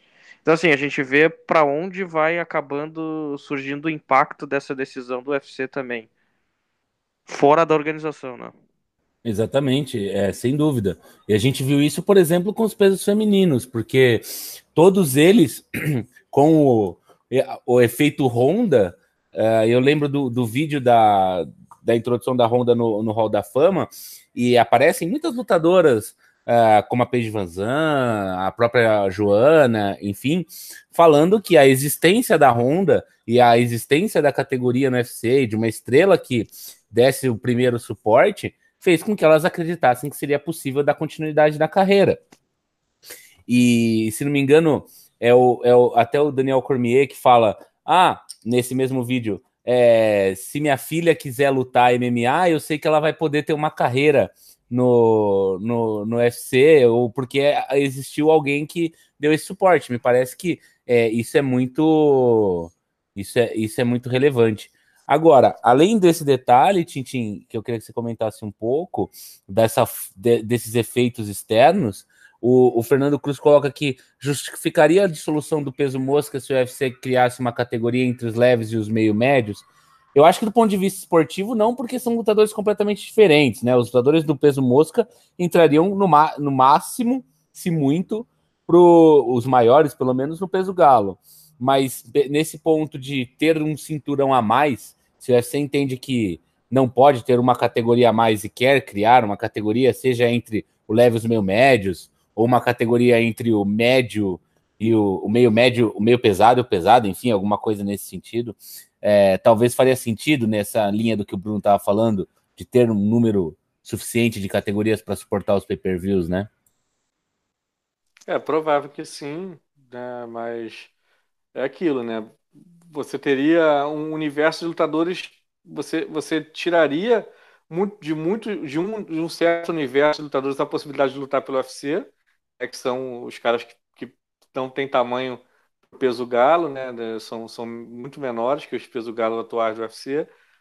E você pegaria um universo que já existe e formaria uma nova categoria entre eles. Então você, em, em termos de expansão de, de atletas, você não teria, né? Você pegaria aí uma, uma, uma parte do meio, do meio, meio médio, uma parte do leves, e essa, essa nova categoria é reunir essa turma, mas a, a parte de, de, de acabar com a, a possibilidade dessa galera de que pesa mais leve aí ter a possibilidade de lutar no UFC, isso aí não mudaria e seria bem triste isso aí.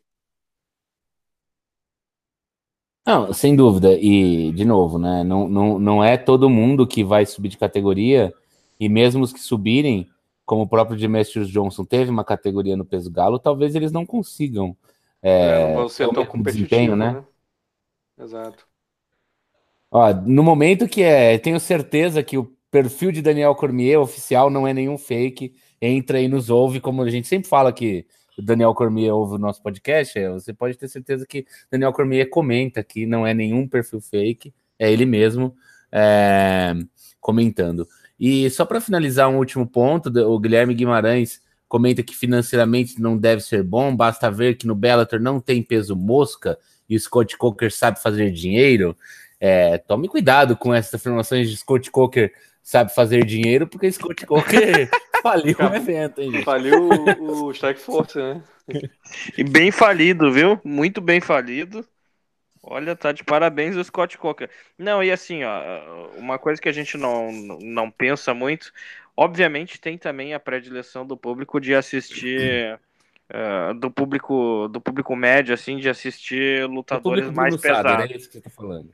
Por é, exemplo. É, Pois é, eu não queria ofender o público médio chamando assim, mas uh, mas a questão mas a questão é exatamente essa. Tem muita gente que não, não gosta tanto de assistir os caras porque uh, tem jumento para tudo. A gente vê que tem muito burro no mundo, né? No Brasil também a gente pode ver ultimamente uh, mais do que nunca. Mas então, assim, tem cara que acha, porra, esse anão aí, eu vou lá e vou dar um pau nele. Eu não vou assistir esse cara de merda aí, porque isso aí não é luta profissional para mim. Uh... Eles não nocauteiam. Ele, é, eles não nocauteiam. Ai, vai muito pro chão a luta. Ah, é muito chato. Então, assim, existe isso, mas eu, eu, eu duvido, sinceramente, que seja uma categoria que dê prejuízo. E se o Bellator for um pouquinho inteligente, uh, rouba grande parte do plantel dos pesos mosca do UFC e começa a fazer dinheiro com isso, porque aí assim começa a ser o, o, um evento que tem os melhores lutadores de uma categoria. Pode tranquilamente anunciar isso como, como um ponto forte do, do Bellator. É o que o WC fazia, né? Antes de Exatamente. ser comprado pelo UFC. Exatamente nesses mods. Nesses mods, exatamente isso. É, me parece que, enfim, se essa decisão for tomada ou é, consolidada de fato, quem se ferra bastante é o Henry Cerrudo também, né, Tintin? Olha, o Henry Cerrudo pelo menos chegou a ter o cinturão, ele, tá, ele é, fica garantido como um peso galo de, de, de, valor, de respeito, de elite. Eu acho que quem se ferra mais do que qualquer um é o José Formiga, que finalmente talvez teria a chance de disputar o cinturão e ficaria até para ele se garantir no peso galo seria bem difícil. É, e, e também o, o Cerrudo teve problemas com a balança, né, no, durante a vida. Então, é, o, o Cerrudo, como que... peso galo, se duvidar, a primeira luta dele como peso galo é até disputando cinturão. Não, repente. sim, Mas é que eu tô dizendo, na hora que ele talvez pudesse dominar, ser dominante, ter o dinheiro de pay-per-view dele. Sim, um sim, cara sem com dúvida. certeza mais vendável que o. Que o que o É, Dmitry campeão olímpico, né? Um cara que, Exatamente. tem, é conhecido nacionalmente por ser campeão olímpico. É nesse sentido que eu, que eu tava querendo dizer. Enfim, senhores, temos mais comentários acerca desses embrólios de pesos moscas ou outros assuntos que os senhores queiram comentar? Aí, a gente tem que ficar falando três horas. Podemos comentar de Campeonato Brasileiro no final de semana. Ah, é, que esquece que futebol, quiserem. Não, boa noite, falou. Esquece futebol. Tá. É, só, só assim, é é uma, é uma divisão a- a do peso mosca que vinha, vinha sendo boa para os brasileiros, né, cara? São quatro brasileiros ali no top 15. né? o Formiga, o Davidson, o Wilson Reis e o Pantoja, que é, ficaria, ficaria órfão, né? Nenhum dos quatro eu vejo com grande possibilidade de uma carreira sólida no peso galo, não. Não, é, sem dúvida. É porque até porque eles têm tamanhos que não não justificariam uma subida de É, peso, tal- ou pelo menos não, talvez- Talvez o Davidson seja o cara que tem mais condições, porque ele ainda é um pouquinho mais novo também, já é um pouco maior do que eles e pode pegar ainda um pouquinho mais de massa para para ajudar ele a se manter na categoria de cima.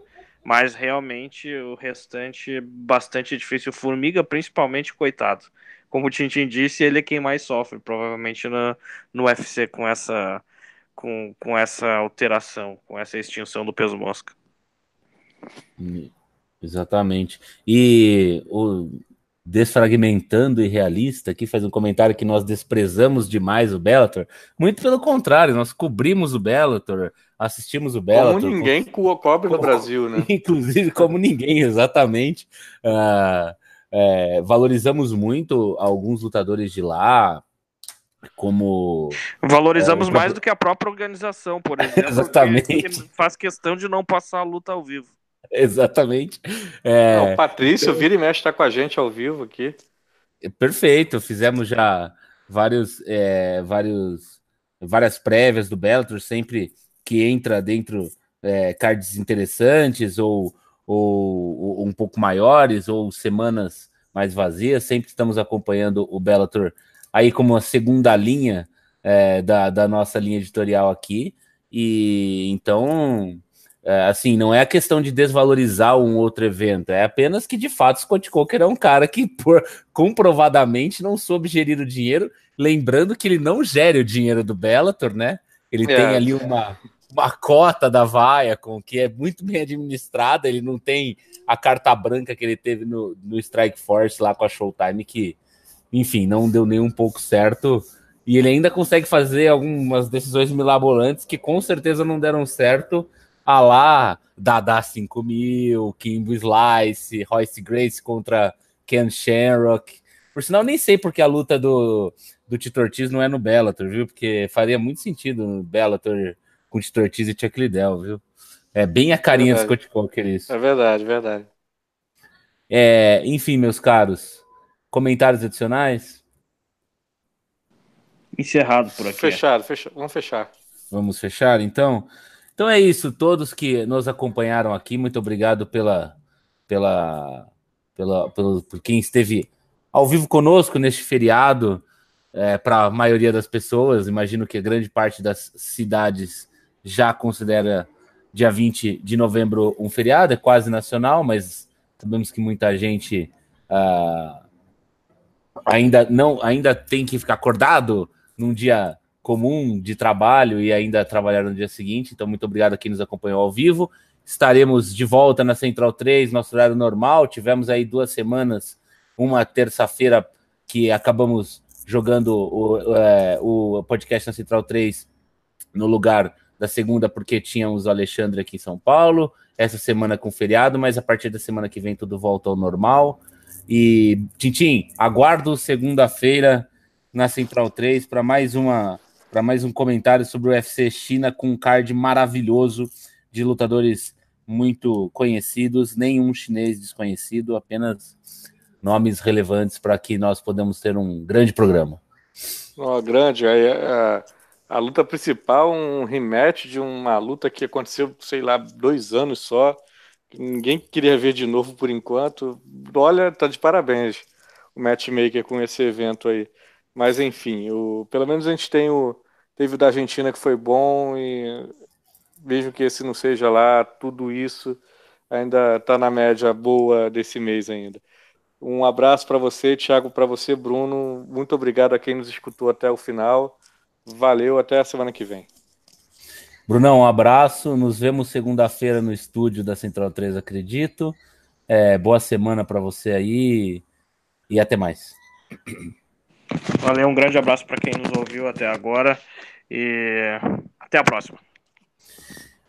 Valeu, gente. Nos acompanha, nos acompanha no brasil.com.br no Instagram também, memabrasil.com.br, no Twitter, nas nossas redes sociais que vocês veem as notícias do mundo MMA, as novidades que venham a surgir aí nos próximos dias, as prévias dos próximos eventos da UFC China e de tudo que ainda tem por ocorrer neste final de 2018 e por muito mais tempo. Obrigado a todos que nos ouviram e irão nos ouvir pelos, pelas próximas décadas. Um abraço para você que está em 2028 nos reouvindo os desdobramentos e aguardando ansiosamente para saber nossas expectativas de que a melhor luta de todos os tempos foi Tito Ortiz e Chuck Liddell e nós não comentamos isso aqui. Um abraço a todos e nos falamos. Tchau, tchau.